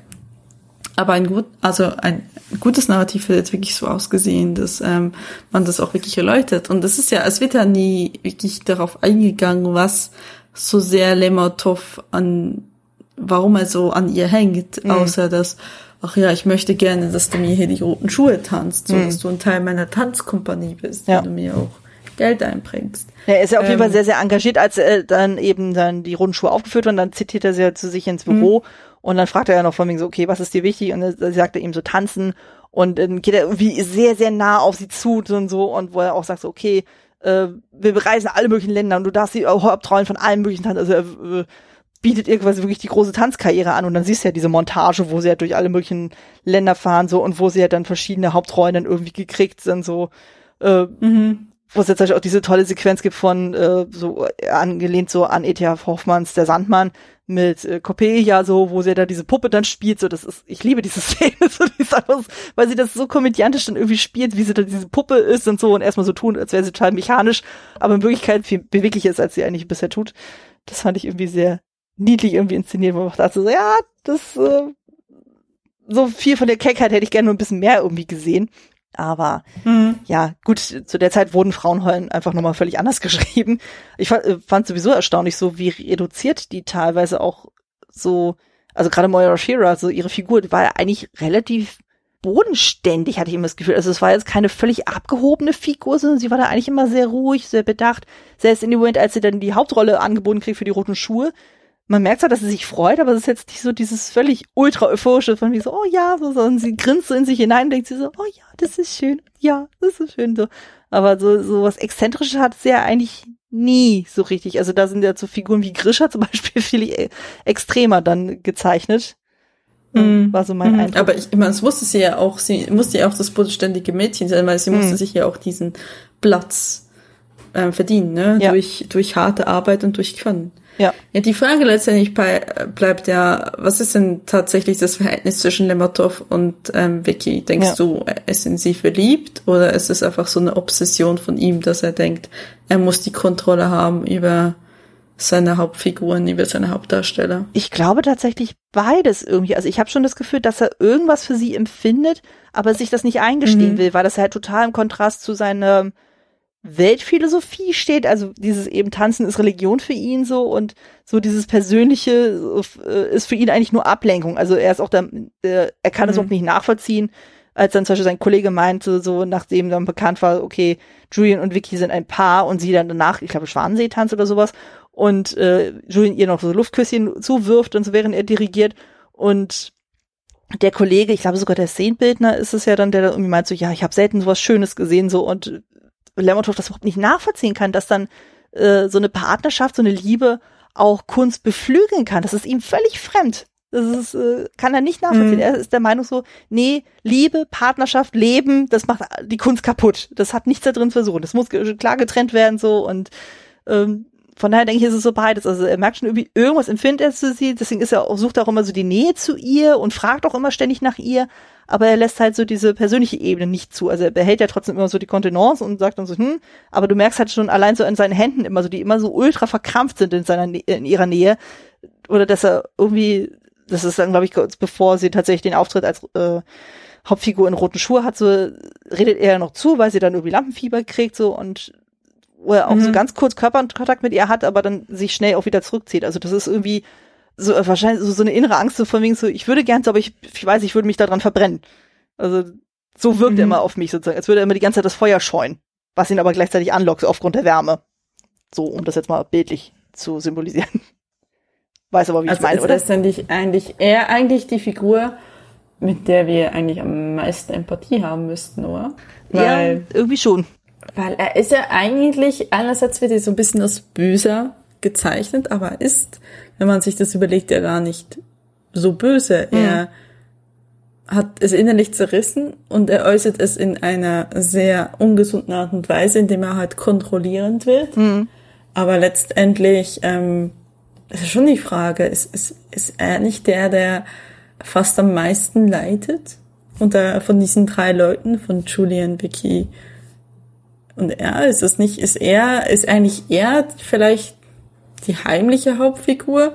Ist er eigentlich nicht der, um, also der, um das eigentlich letztendlich geht? Also mhm. es ist halt, ja, natürlich ist, ist Vicky die Hauptfigur, so, ne? Und mhm. da geht ja die ganze Tragödie, aber es ist ja eigentlich eine Tragödie in einer Tragödie, wenn du so willst, ne? Mhm.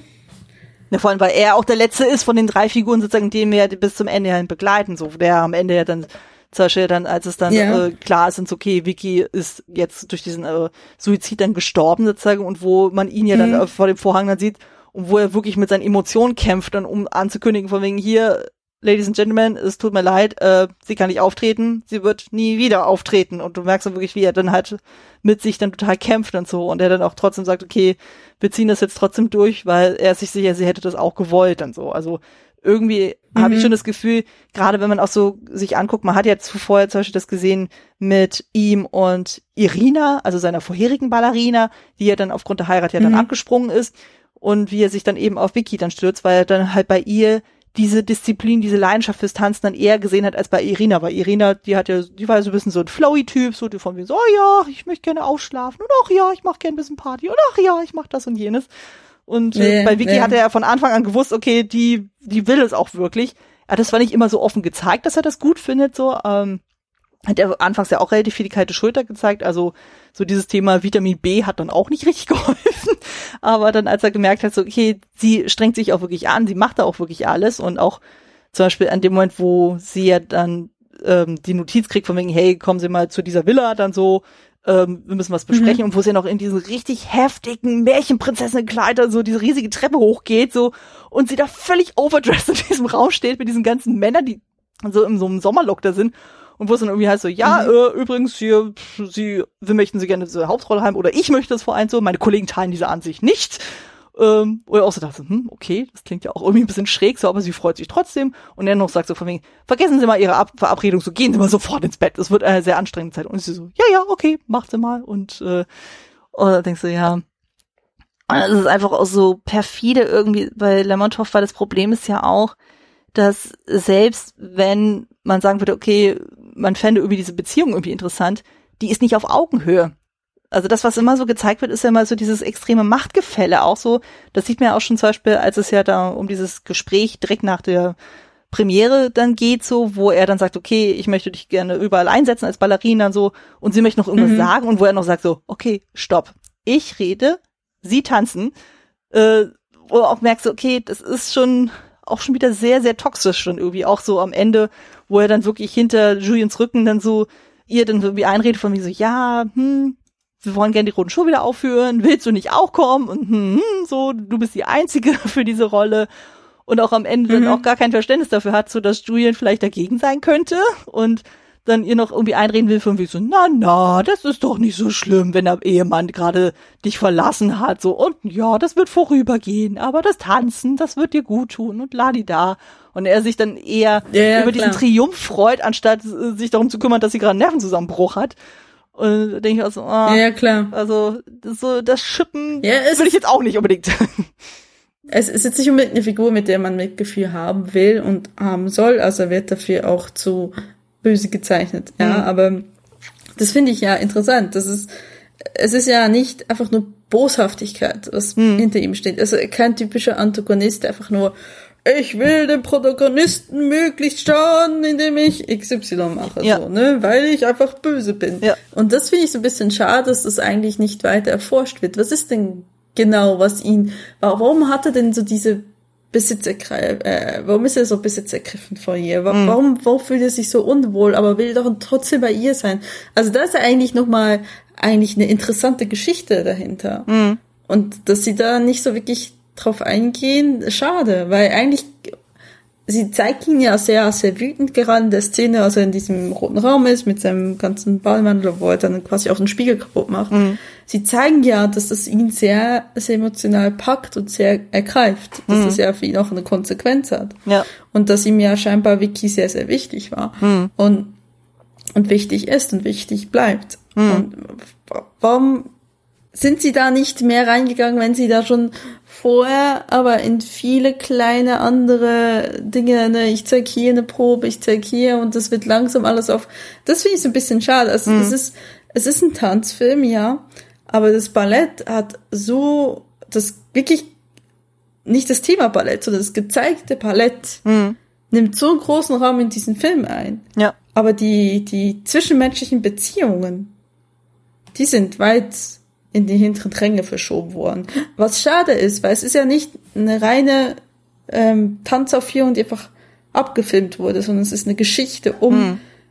das Tanzen an sich, so, ja. ne, um, um, um was es mit Menschen macht, was mit wiederum mit dem Umfeld der Menschen macht, die da in, involviert sind. ich finde, da, da hätte man noch mal tiefer reingehen können, Stoff. Hm. Schade eigentlich. Ja, aber was wiederum auch spannend ist, denn so, weil du jetzt gerade eben dieses Ballett äh, dann angesprochen hast, so, ist einfach überhaupt so, dass die überhaupt dieses Märchen benutzt haben und so, um das in diesen Film ja. mit einzupflegen und das dann auch entsprechend dann so abgewandelt haben, so, dass man halt eben diese Konstellation hat von wegen diese Dreiecksgeschichte von The Girl, The Boy und The Shoemaker und was ja im Grunde mir dann äh, in realen Version dann eben auch gespiegelt wird durch Vicky, durch Julian und Lemontov in dem Falle und wo ja einfach auch so dieses gezeigt wurde, von wegen so, du hast ja dann dieses Mädchen so, was da rumtanzt und da nebenan ist dann der Schuhmacher, der dann halt diese roten Schuhe ihr dann so andreht dann so und sie möchte sie unbedingt haben, aber der, der, äh, der Freund will sie dann halt immer davon abhalten, das wird ja durch das Tanzen auch gezeigt und sie dann auf magische Weise, Filmmagie, so, weil real würde das nicht so aussehen, äh, kriegt sie ja diese roten Schuhe an und sie fängt an zu tanzen. Das ist alles toll und du merkst dann halt so, wie immer mehr diese Freundfigur sich zurückzieht und taucht immer in anderen Version nochmal auf, aber man merkt dann so, wie sehr diese Figur immer mehr verschwindet und am Ende merkt man sogar, taucht sie dann in der Form von dem Priester, Pastor, ich kann die immer nicht auseinanderhalten, mhm. dann irgendwie auftaucht und wo sie schon eben durch Irrung und Wirrung dann sich durchgetanzt hat und dann schon völlig verwahrlost ist und dann schon die ganze Zeit auf Erlösung sucht und sich sogar einmal versucht, die Füße abzuhacken mit so einem Messer, was sich aber dann nur in so einen Zweig verwandelt durch den Schuhmacher, der ja böse ist, sehr dämonisch dann so und äh, sich einen Spaß draus macht, sie zu quälen, so für ihre Naivität, so oder für ihr, äh, für ihre Gier, diese tu äh, Schuhe haben zu wollen.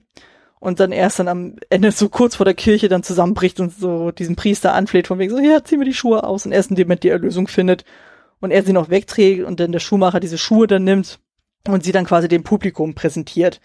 Und was ja dann auch krass ist, weil ja genau diese Sequenz am Ende ja quasi nochmal gezeigt wird, aber halt ohne äh, Wiki dann tatsächlich, du hast ja dann immer nur den Scheinwerfer so und du siehst dann halt, wie die Leute mhm. dann völlig anders dann diese Re äh, Situation agieren, weil die natürlich in dem Moment dann äh, den Tod betrauern auch noch parallel, wo ich auch denke, oh Gott, das ist ja auch irgendwie hart für die, dass sie quasi trotzdem das komplette Ballett tanzen müssen, obwohl sie gerade diese Schocknachricht erfahren haben. Also das ist dann auch nicht mehr witzig. Ja.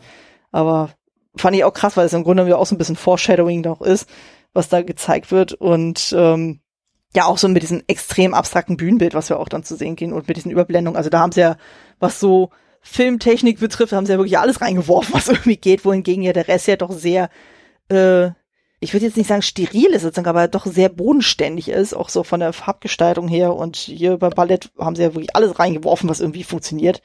Und was ja auch sehr, sehr spannend ist, das hatte ich auch nochmal in so Making-of-Sachen dann gesehen, was ja auch interessant ist, wenn man sonst immer so Ballettinszenierungen sieht, also die abgefilmt werden, dann ist es ja immer relativ statisch. Also man sieht es eigentlich immer nur so frontal, vielleicht mhm. totale, halbtotal und sowas. Aber äh, hier in dem Film, das ist ja auch etwas, was ja später bei Black Swan ja zum Beispiel auch aufgegriffen wurde, ist ja auch, dass du ganz viel auch so dieses subjektive Wahrnehmen ja auch gezeigt kriegst. Also dass dann, ich meine, viele Elemente, die in dem Ballett zu sehen sind, ist ja klar, das wird so auf der Bühne so nicht stattgefunden haben, sondern das ist ja etwas, was sich in ihrem Kopf dann irgendwie abspielt und dass man da irgendwie sowohl die objektive als auch die subjektive Gestaltung des äh, der Szenerie dann auch irgendwie aufgegriffen hat. Das fand ich eigentlich auch sehr interessant. Also dass du wirklich dann siehst dann so, wie sie da in ihrer Ballettfigur dann so irgendwie dann mit der Szenerie hadert so und wo dann so diese Blendung sind von wegen, okay, da taucht auf einmal Lemontov auf, da taucht auf einmal Julian auf oder wie Julian aus dem Orchestergraben so ihr hochgeht und dann blendet sie dann über in den Freund und so und solche Spielereien, das fand ich dann auch sehr, sehr spannend, einfach von der Inszenierung das auch zu sehen.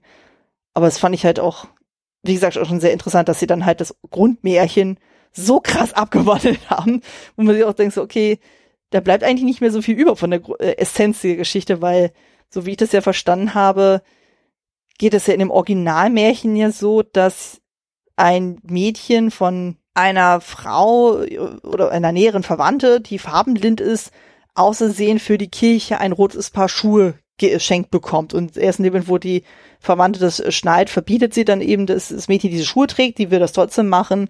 Und dann stellt sich raus, okay, diese Schuhe sind verflucht und die hat dann auch dieses Tanzen.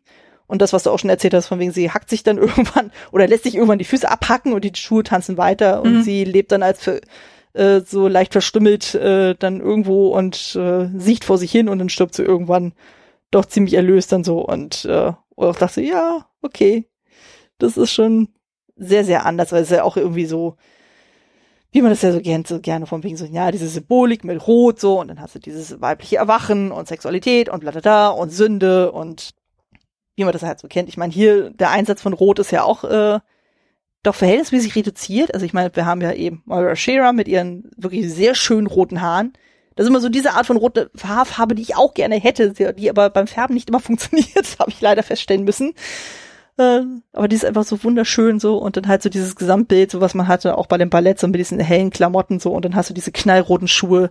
Das macht einfach extrem was her. Ich gebe zu, bei meiner Hochzeit wollte ich auch rote Schuhe haben, die habe ich auch bekommen, das sah echt geil aus. das ist einfach so ein, das ist einfach so ein Eyecatcher dann irgendwie, den ich äh, sehr, sehr gut finde und der einfach viel hermacht und so als Schuhwerk, dass es nicht immer alles nur Ton in Ton ist, sondern dass man so einen Akzent da irgendwie hat. Und ja, also auch so dann dieses Rot, was ja später bei Lemontov auch auftritt, eben bei dieser besagten äh, Szene im Hotelzimmer, wo er den Spiegel mhm. zerschlägt, weil normalerweise hast du ihn immer so in Grüntönen, in Schwarz-Weiß-Tönen und so, also halt immer dieses sehr geerdete und da ist es das einzige Mal, wo man tatsächlich so krasse Farbe an ihm sieht. Obwohl die auch in diesem äh, in diesem Haus in Monte Carlo dann so, wo er dann eben Vicky diese Rolle anbietet, wo er dann dieses hellblaue Hemd hat, also dieses Sommerlook-Ding so da ist. Was, was schon ein bisschen äh, komplett absurd wirkt, wenn ja, man so denkt, was für eine Figur das ist. Ja, also ich glaube, das haben sie mir auch absichtlich so, um, um die Situation vielleicht rauszuheben, weil mhm. das passt ja überhaupt nicht zu seiner Figur. Ja. Vor dem Kontrast in dem mit auch mit äh, Vicky, die er da mit diesem Märchenprinzessin-Kleid da irgendwie yeah. aufschlägt. Sogar mit Krönchen, wo ich auch so dachte, wow, okay. Ich meine, sie kommt ja aus einer gehobenen Schicht, das wird ja direkt in der allerersten Szene mhm. auch klar durch ihre Tante.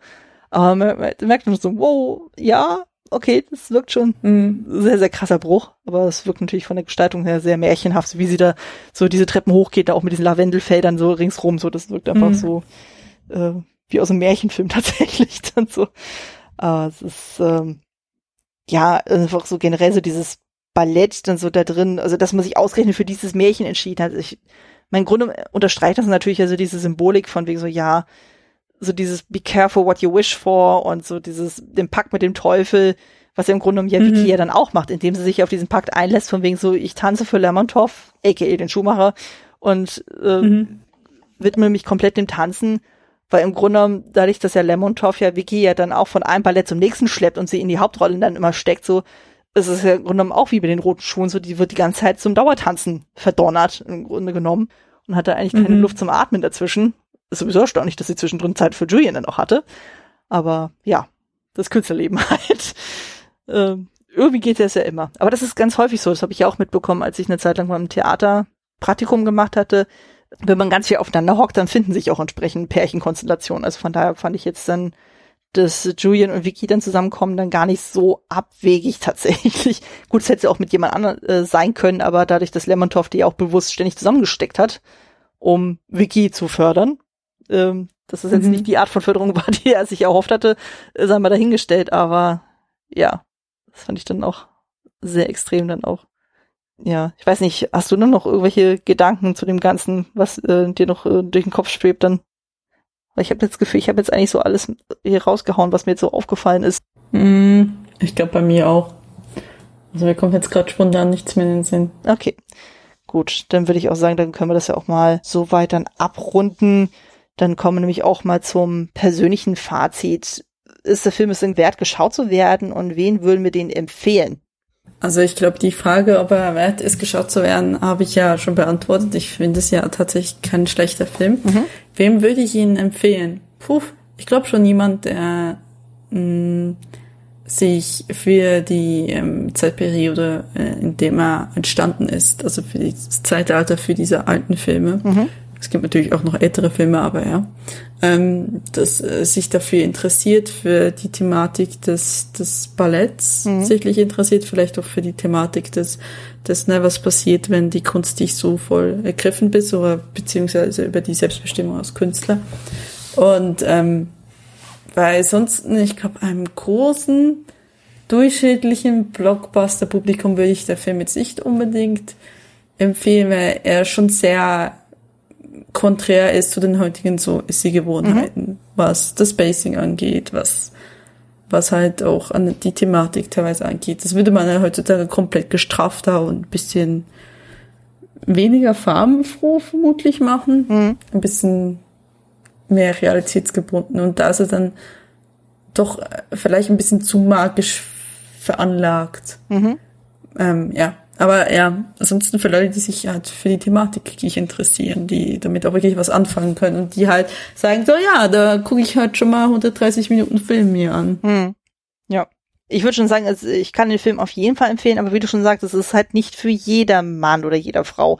Also das ist, äh, ich finde auch, man sollte schon so eine gewisse Affinität eben für diese Zeitperiode, also eben für die 1940er, 50er irgendwie mhm. haben und äh, auch so für Filme, die eben so etwas langsames Pacing auch haben oder sich davon nicht abschrecken lassen und einfach generell sich für das Thema Ballett, Tanz, Theater, so Bühnensachen, so irgendwie so ein bisschen erwärmen können, weil ich glaube, sonst ist das echt schwer nachzuvollziehen, so warum die Figuren so agieren, wie sie agieren. Also, dass man so, so ein gewisses Verständnis dafür hat, so von wegen, ja, das ist nicht ungewöhnlich, dass sie irgendwie alle so aufeinander hocken und sich da extrem aufopfern für die Kunst und so oder auch nicht, dann so, äh, dass man da die Gedanken ein bisschen besser nachvollziehen kann, würde ich schon sagen. Also eher so, ja tatsächlich eher so ein bisschen eine Arthouse-Kinogänger dann so oder Gängerin, dann würde ich dann eher hintendieren. Aber wie gesagt, das ist so Blockbuster, ich denke mal, die werden davon eher abgeschreckt. Aber ich glaube, die würden sich sowieso zu dem Thema gar nicht hingezogen fühlen.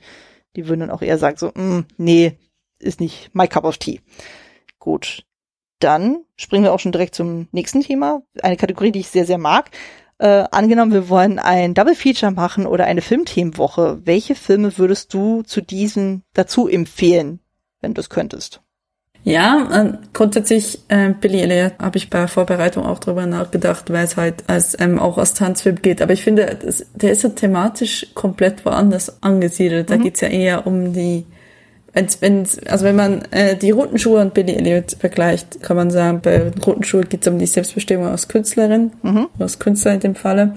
Und ähm, bei Billy Elliot geht es ja um die Emanzipation mhm. des Künstlers. So vorwiegend, ne, das ist ein Junge, der aus einer Arbeiterfamilie aus dem Norden von England, wenn ich mich richtig entsinne, ähm, da quasi anfängt, Ballett zu tanzen, mhm. was komplett konträr ist zu dem, wie er aufgewachsen ist. Mhm.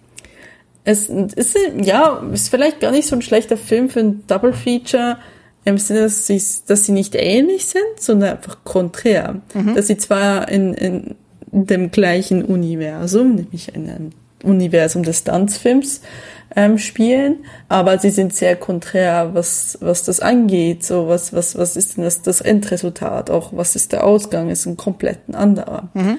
Vielleicht zuerst die roten Schuhe und dann Billy Elliot, um sich aufzuheitern. Mhm. Ähm, ja, genau. Ähm, könnte man tatsächlich gut kombinieren, weil sonst, wenn ich mir so überlege, ja, da, da, das, da, da die roten Schuhe halt wirklich prioritär und erste und ich finde auch in zweiter Linie wirklich einfach ein Ballettfilm sind, finde ich gerade andere Filme, die sich mit zum Beispiel Dreiecksgeschichten oder so ähm, kümmern, dass die sich ähm, nicht so ganz passen, mhm. weil das die, die Dreiecksgeschichte relativ weit im Hintergrund ist mhm. bei den roten Schuhen. Und dass es dann eher ums Tanzen geht. Ähm, Black Swan ist ja wohl wirklich das naheliegendste. Ich habe Black Swan tatsächlich nie gesehen. Oh, okay. Ähm, deswegen kann ich, kann ich dazu jetzt nicht so viel sagen. Also ich weiß das Ende natürlich, mhm. aber ähm, ja, ich, ich habe aufgrund der Thematik, bin halt nicht so ein Horrorfilm-Fan und das wurde mir zu sehr als Horror verkauft. Mhm. Und dann habe ich so gesagt, äh, nee, dann lasse ich das lieber aus. Ah, okay. Und dementsprechend kann ich zu Black Swan, aber das ist natürlich auch das Erste, was ich daran gedacht habe, als ich den Film geguckt habe, ah ja, Black Swan. Mhm. Ähm, weil das sehr, sehr naheliegend ist. Mhm. Ich denke, Black Swan war auch stark davon inspiriert, mhm. letztendlich. Also, es wird ja einfach so oder so passiert sein. Ja. Also das heißt, du hättest jetzt sonst keine weiteren Picks jetzt irgendwie dazu, die spontan einfallen würden. Ähm, nee, aber wo ich jetzt irgendwie was Sinnvolles dazu sagen kann, Nein. Dann lasse ich dir den Vortritt. Okay. Ähm, ja, ich hatte auch so ein bisschen überlegt gehabt, so weil das Problem ist ja auch, wie wir am Anfang schon gesagt haben, das Ding ist ja auch ein bisschen so ein eigenes Genre irgendwie, so wo man jetzt nicht so konkret mhm. sagen kann, so ist es jetzt ein reiner Tanzfilm, ist es jetzt eine reine Romanze, ist es jetzt ein reines Drama, wo man auch wirklich ganz so überlegen sollte okay, oder überlegen kann, so ja, in was für eine Schiene möchte man das überhaupt reinpacken, so dass man dadurch ein vernünftiges Double Feature oder eine Filmthemenwoche machen kann. Und äh, genau, also mit das naheliegendste war für mich ja tatsächlich Black Swan, den habe ich damals auch im Kino gesehen. Ähm, das war ja im Rahmen von der Oscar-Vorbereitung auch so und ich finde den Film nach wie vor auch noch sehr, sehr, sehr, sehr gut. Also gerade weil er so diesen diesen Psycho-Horror auch sehr gut verkörpert von einer jungen Frau, die halt unbedingt äh, die Rolle des weißen Schwans oder generell des Schwans in Schwansee tanzen will, die für die Rolle des weißen Schwans perfekt passt, aber für den schwarzen Schwan noch nicht. Und wie sie da halt innerlich total zerrissen ist und so und weil dann auch noch eine Konkurrentin ist und so, die die Rolle spenstig machen könnte. Und dann hast du noch diese übereifrige Mutter, sozusagen, die Grund um so ihre eigene Karriere wegen ihr dann aufgegeben hat tatsächlich. Ähm, oder halt so verschiedene Konflikte auch drin sind, so, und wo es ja auch um das Thema Emanzipation auch geht, so, und sich dann befreien aus dem Ganzen, habe ich damals beim Spätfilm besprochen, könnt ihr da nochmal reinhören, so. Und weil wir auch da dieses Element haben, von wegen, wir haben ja auch so eine Geschichte in der Geschichte, in dem Fall ist es dann halt Schwanensee, was dann halt auch übergreifend ist auf die Haupthandlung, wie wir jetzt hier bei Roten Schuhe das Märchen haben, was dann halt auf die Haupthandlung so mit übergreift. Und ähm, ja, auch für mich ein naheliegender Pick, das hatte ich jetzt auch im La äh, Rahmen der Vorbereitung auch jetzt mal nachgeholt, ist nämlich der Vorgängerfilm, nämlich die schwarze Narzisse. Da geht es um Nonnen, die ein Kloster in den Himalaya dann irgendwie errichten wollen. Also die werden da irgendwie hin beauftragt. Die haben da so einen alten leerstehenden Palast da irgendwie stehen so und die sollen es halt als Kloster umfunktionieren, beziehungsweise als Schule für die Einheimischen dort so. Und da geht's dann irgendwie darum, du hast ja dann diese Nonnen, die dann halt so unter sich dann auch sind und da gibt's dann irgendwie die eine, die so da immer mehr so ein bisschen abdriftet, weil sie sich dann in einen Mann, der da halt vor Ort herumwuselt, dann so sehr, sehr heftig verguckt und so und das dann halt so auch so manische Züge dann irgendwie annimmt, wo dann halt Realität und Wahnsinn dann auch so miteinander verschmischen und ist halt auch von den Bildern her sehr, sehr großartig inszeniert. Mit Deborah Kerr in der Hauptrolle als die Leiterin des Ganzen kann ich auch sehr, sehr empfehlen. Es geht auch so in diese Drama, so leicht Mystery, äh, leicht Horror-Richtung.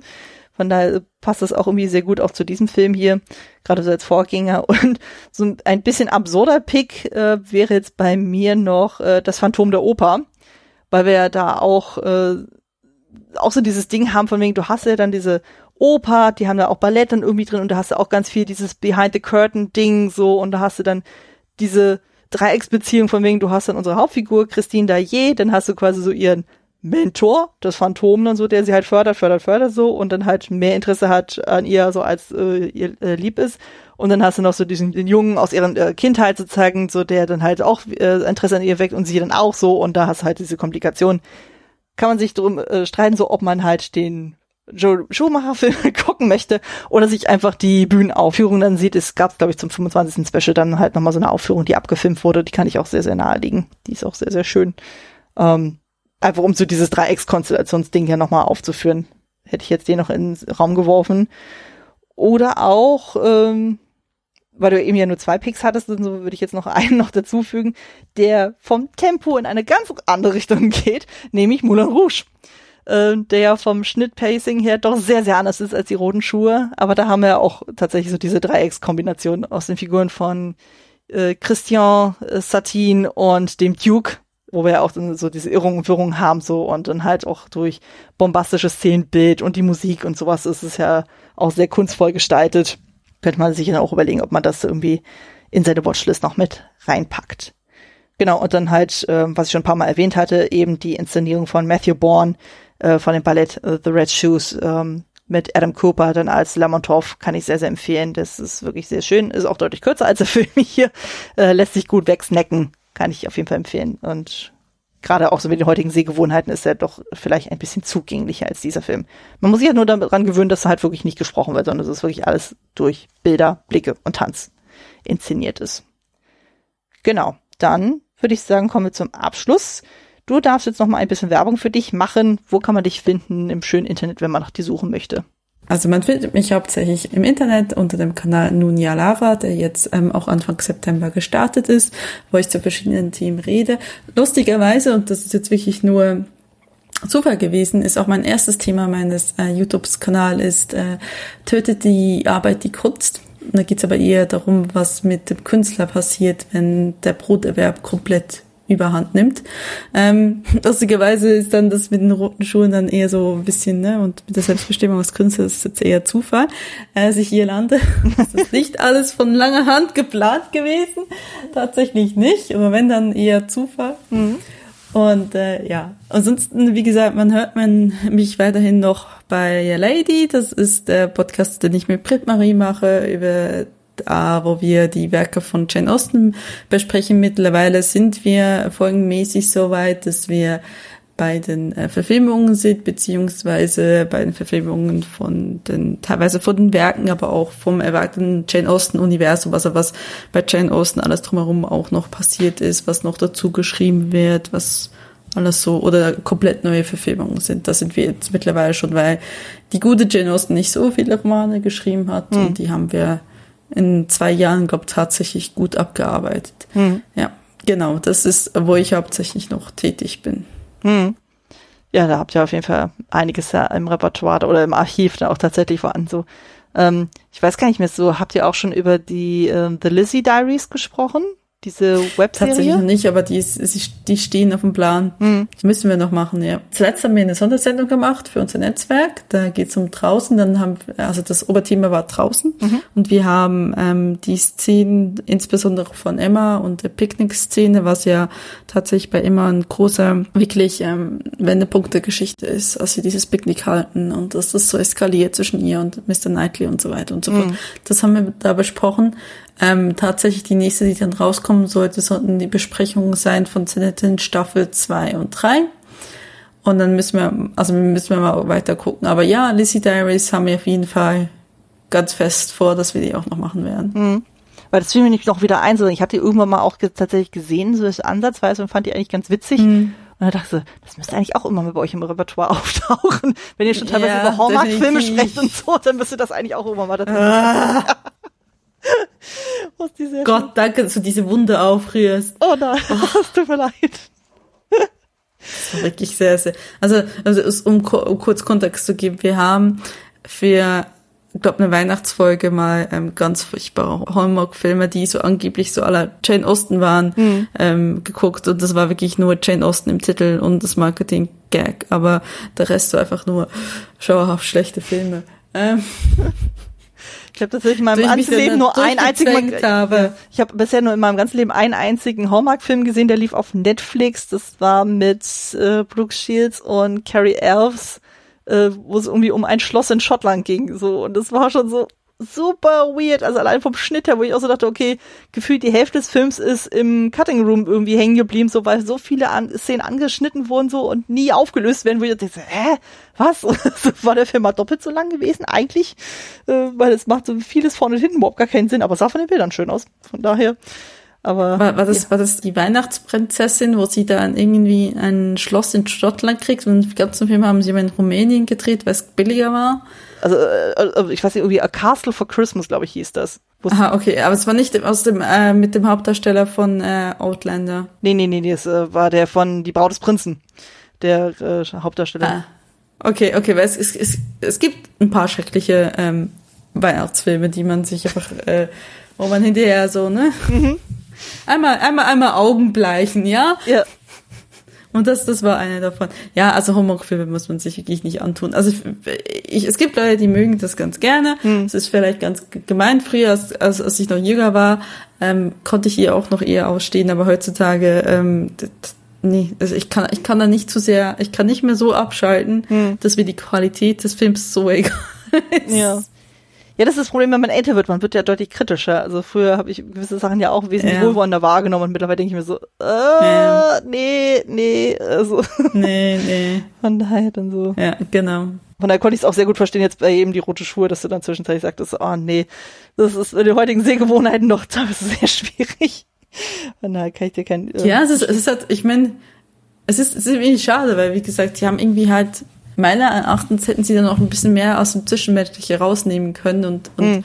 wenn sie sich schon so sehr auf, aber ja, ich, ich kann mir schon vorstellen, dass vielleicht immer so die Diskussion letztendlich, ja, guck mal, wir haben schon 130 Minuten, Mist, also eine mehr können wir jetzt nicht mehr drauf tun. Okay, mhm. lassen wir es halt so. Ne? Also es ist vielleicht wirklich so eine, weil das war ja auch für damalige Zeit ein sehr langer Film, ne? Also mhm. Ich nehme auch an, das konnten längstens vielleicht nicht immer alle Kinos so ausstrahlen. Ich weiß nicht, wie die Technik damals war, aber es ist halt einfach da, dass es dann einfach da rationalisiert wurde und sagen wurde, ja, wir konzentrieren uns jetzt alleine auf den Paletteaspekt ja. und der wird ausführlichst gemacht und weniger ums Zwischenmenschliche, aber ja. ja aber vielleicht, ist, also ich glaube auch, es ist in den meisten Teilen einfach ein Kind seiner Zeit. Ja. Und ähm, ja. ja. Vielleicht gibt es irgendwann ein Remake, wer weiß. Wer weiß, wer weiß. Also im Grunde so dieses äh, Ballett von Matthew Bourne fühlt sich ein bisschen so an. Also von mhm. daher kann ich so, würde ich so auf jeden Fall naheliegen. So, ich überlege gerade, wie sind wir jetzt nochmal auf das Thema gekommen? Also Jane Austen und dann irgendwie die Schleife zu Hallmark dann so. Genau. Ähm, ja, genau. So, genau. Das packen wir alles in die Shownotes, also eben bei dir YouTube-Kanal und bei a Lady. Ähm, ich weiß gar nicht, bei Lady, da seid ihr jetzt noch bei Twitter Schrägstrich X noch vertreten oder verabschiedet ihr euch da auch so ein bisschen? Bei X glaubt noch immer noch vertreten. Ich bin da nicht so ganz dahinter. Das ist eher Brit Maries Sache. Aber so, okay. es ist, glaube bei, bei a Lady 1, wenn ich mich nicht täusche. Mhm. Der Handle. Ja, werde ich auf jeden Fall hinzufügen. Könnt ihr euch ja mal überlegen, ob ihr vielleicht mal zu Instagram rüber wechselt. so, das kann man bestimmt auch sehr schön aufbereiten. Könnte ich mir vorstellen. Mhm.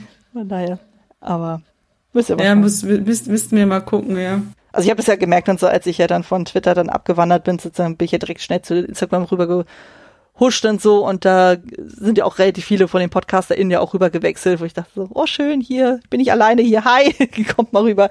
Und das kann man ja auch visuell auch sehr schön aufbereiten, so wenn man das möchte. Von daher kann man das ja auch mhm. gut als Tool benutzen für seine Podcast. Genau, aber wie gesagt, pack mal alles in die Shownotes rein und äh, Genau, Klassiker Fable findet ihr zusammen mit Kostüm Fable wie immer bei klassiker-fable.de. Das Ganze im Haus der Second Unit.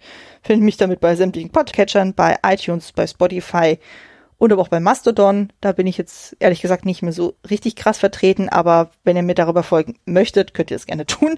Und ähm, am einfachsten ist aber bei mir, mir über Instagram zu folgen unter meinem Sammelaccount Kostümfrau Podcast, Kostüm mit UE.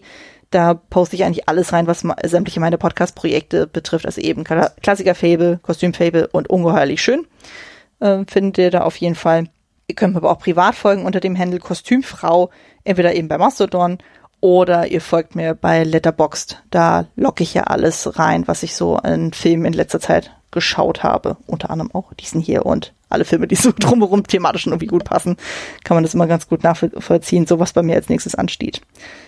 Ja, ich danke dir herzlich, dass du für diesen Film zugesagt hast und mit mir diesen Film besprochen hast, auch wenn es da diverse Differenzen gab bei der Wahrnehmung.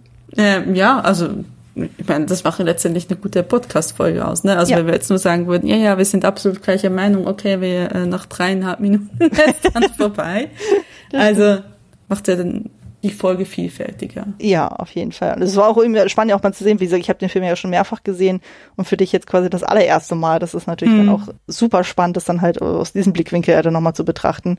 Ja. Von daher. Und genau, ich hoffe, ihr da draußen hattet beim Zuhören genauso viel Spaß wie wir beim Aufnehmen. Und ich hoffe, ihr hört auch beim nächsten Mal wieder rein. Bis dahin, macht es gut und tschüss. Und tschüss.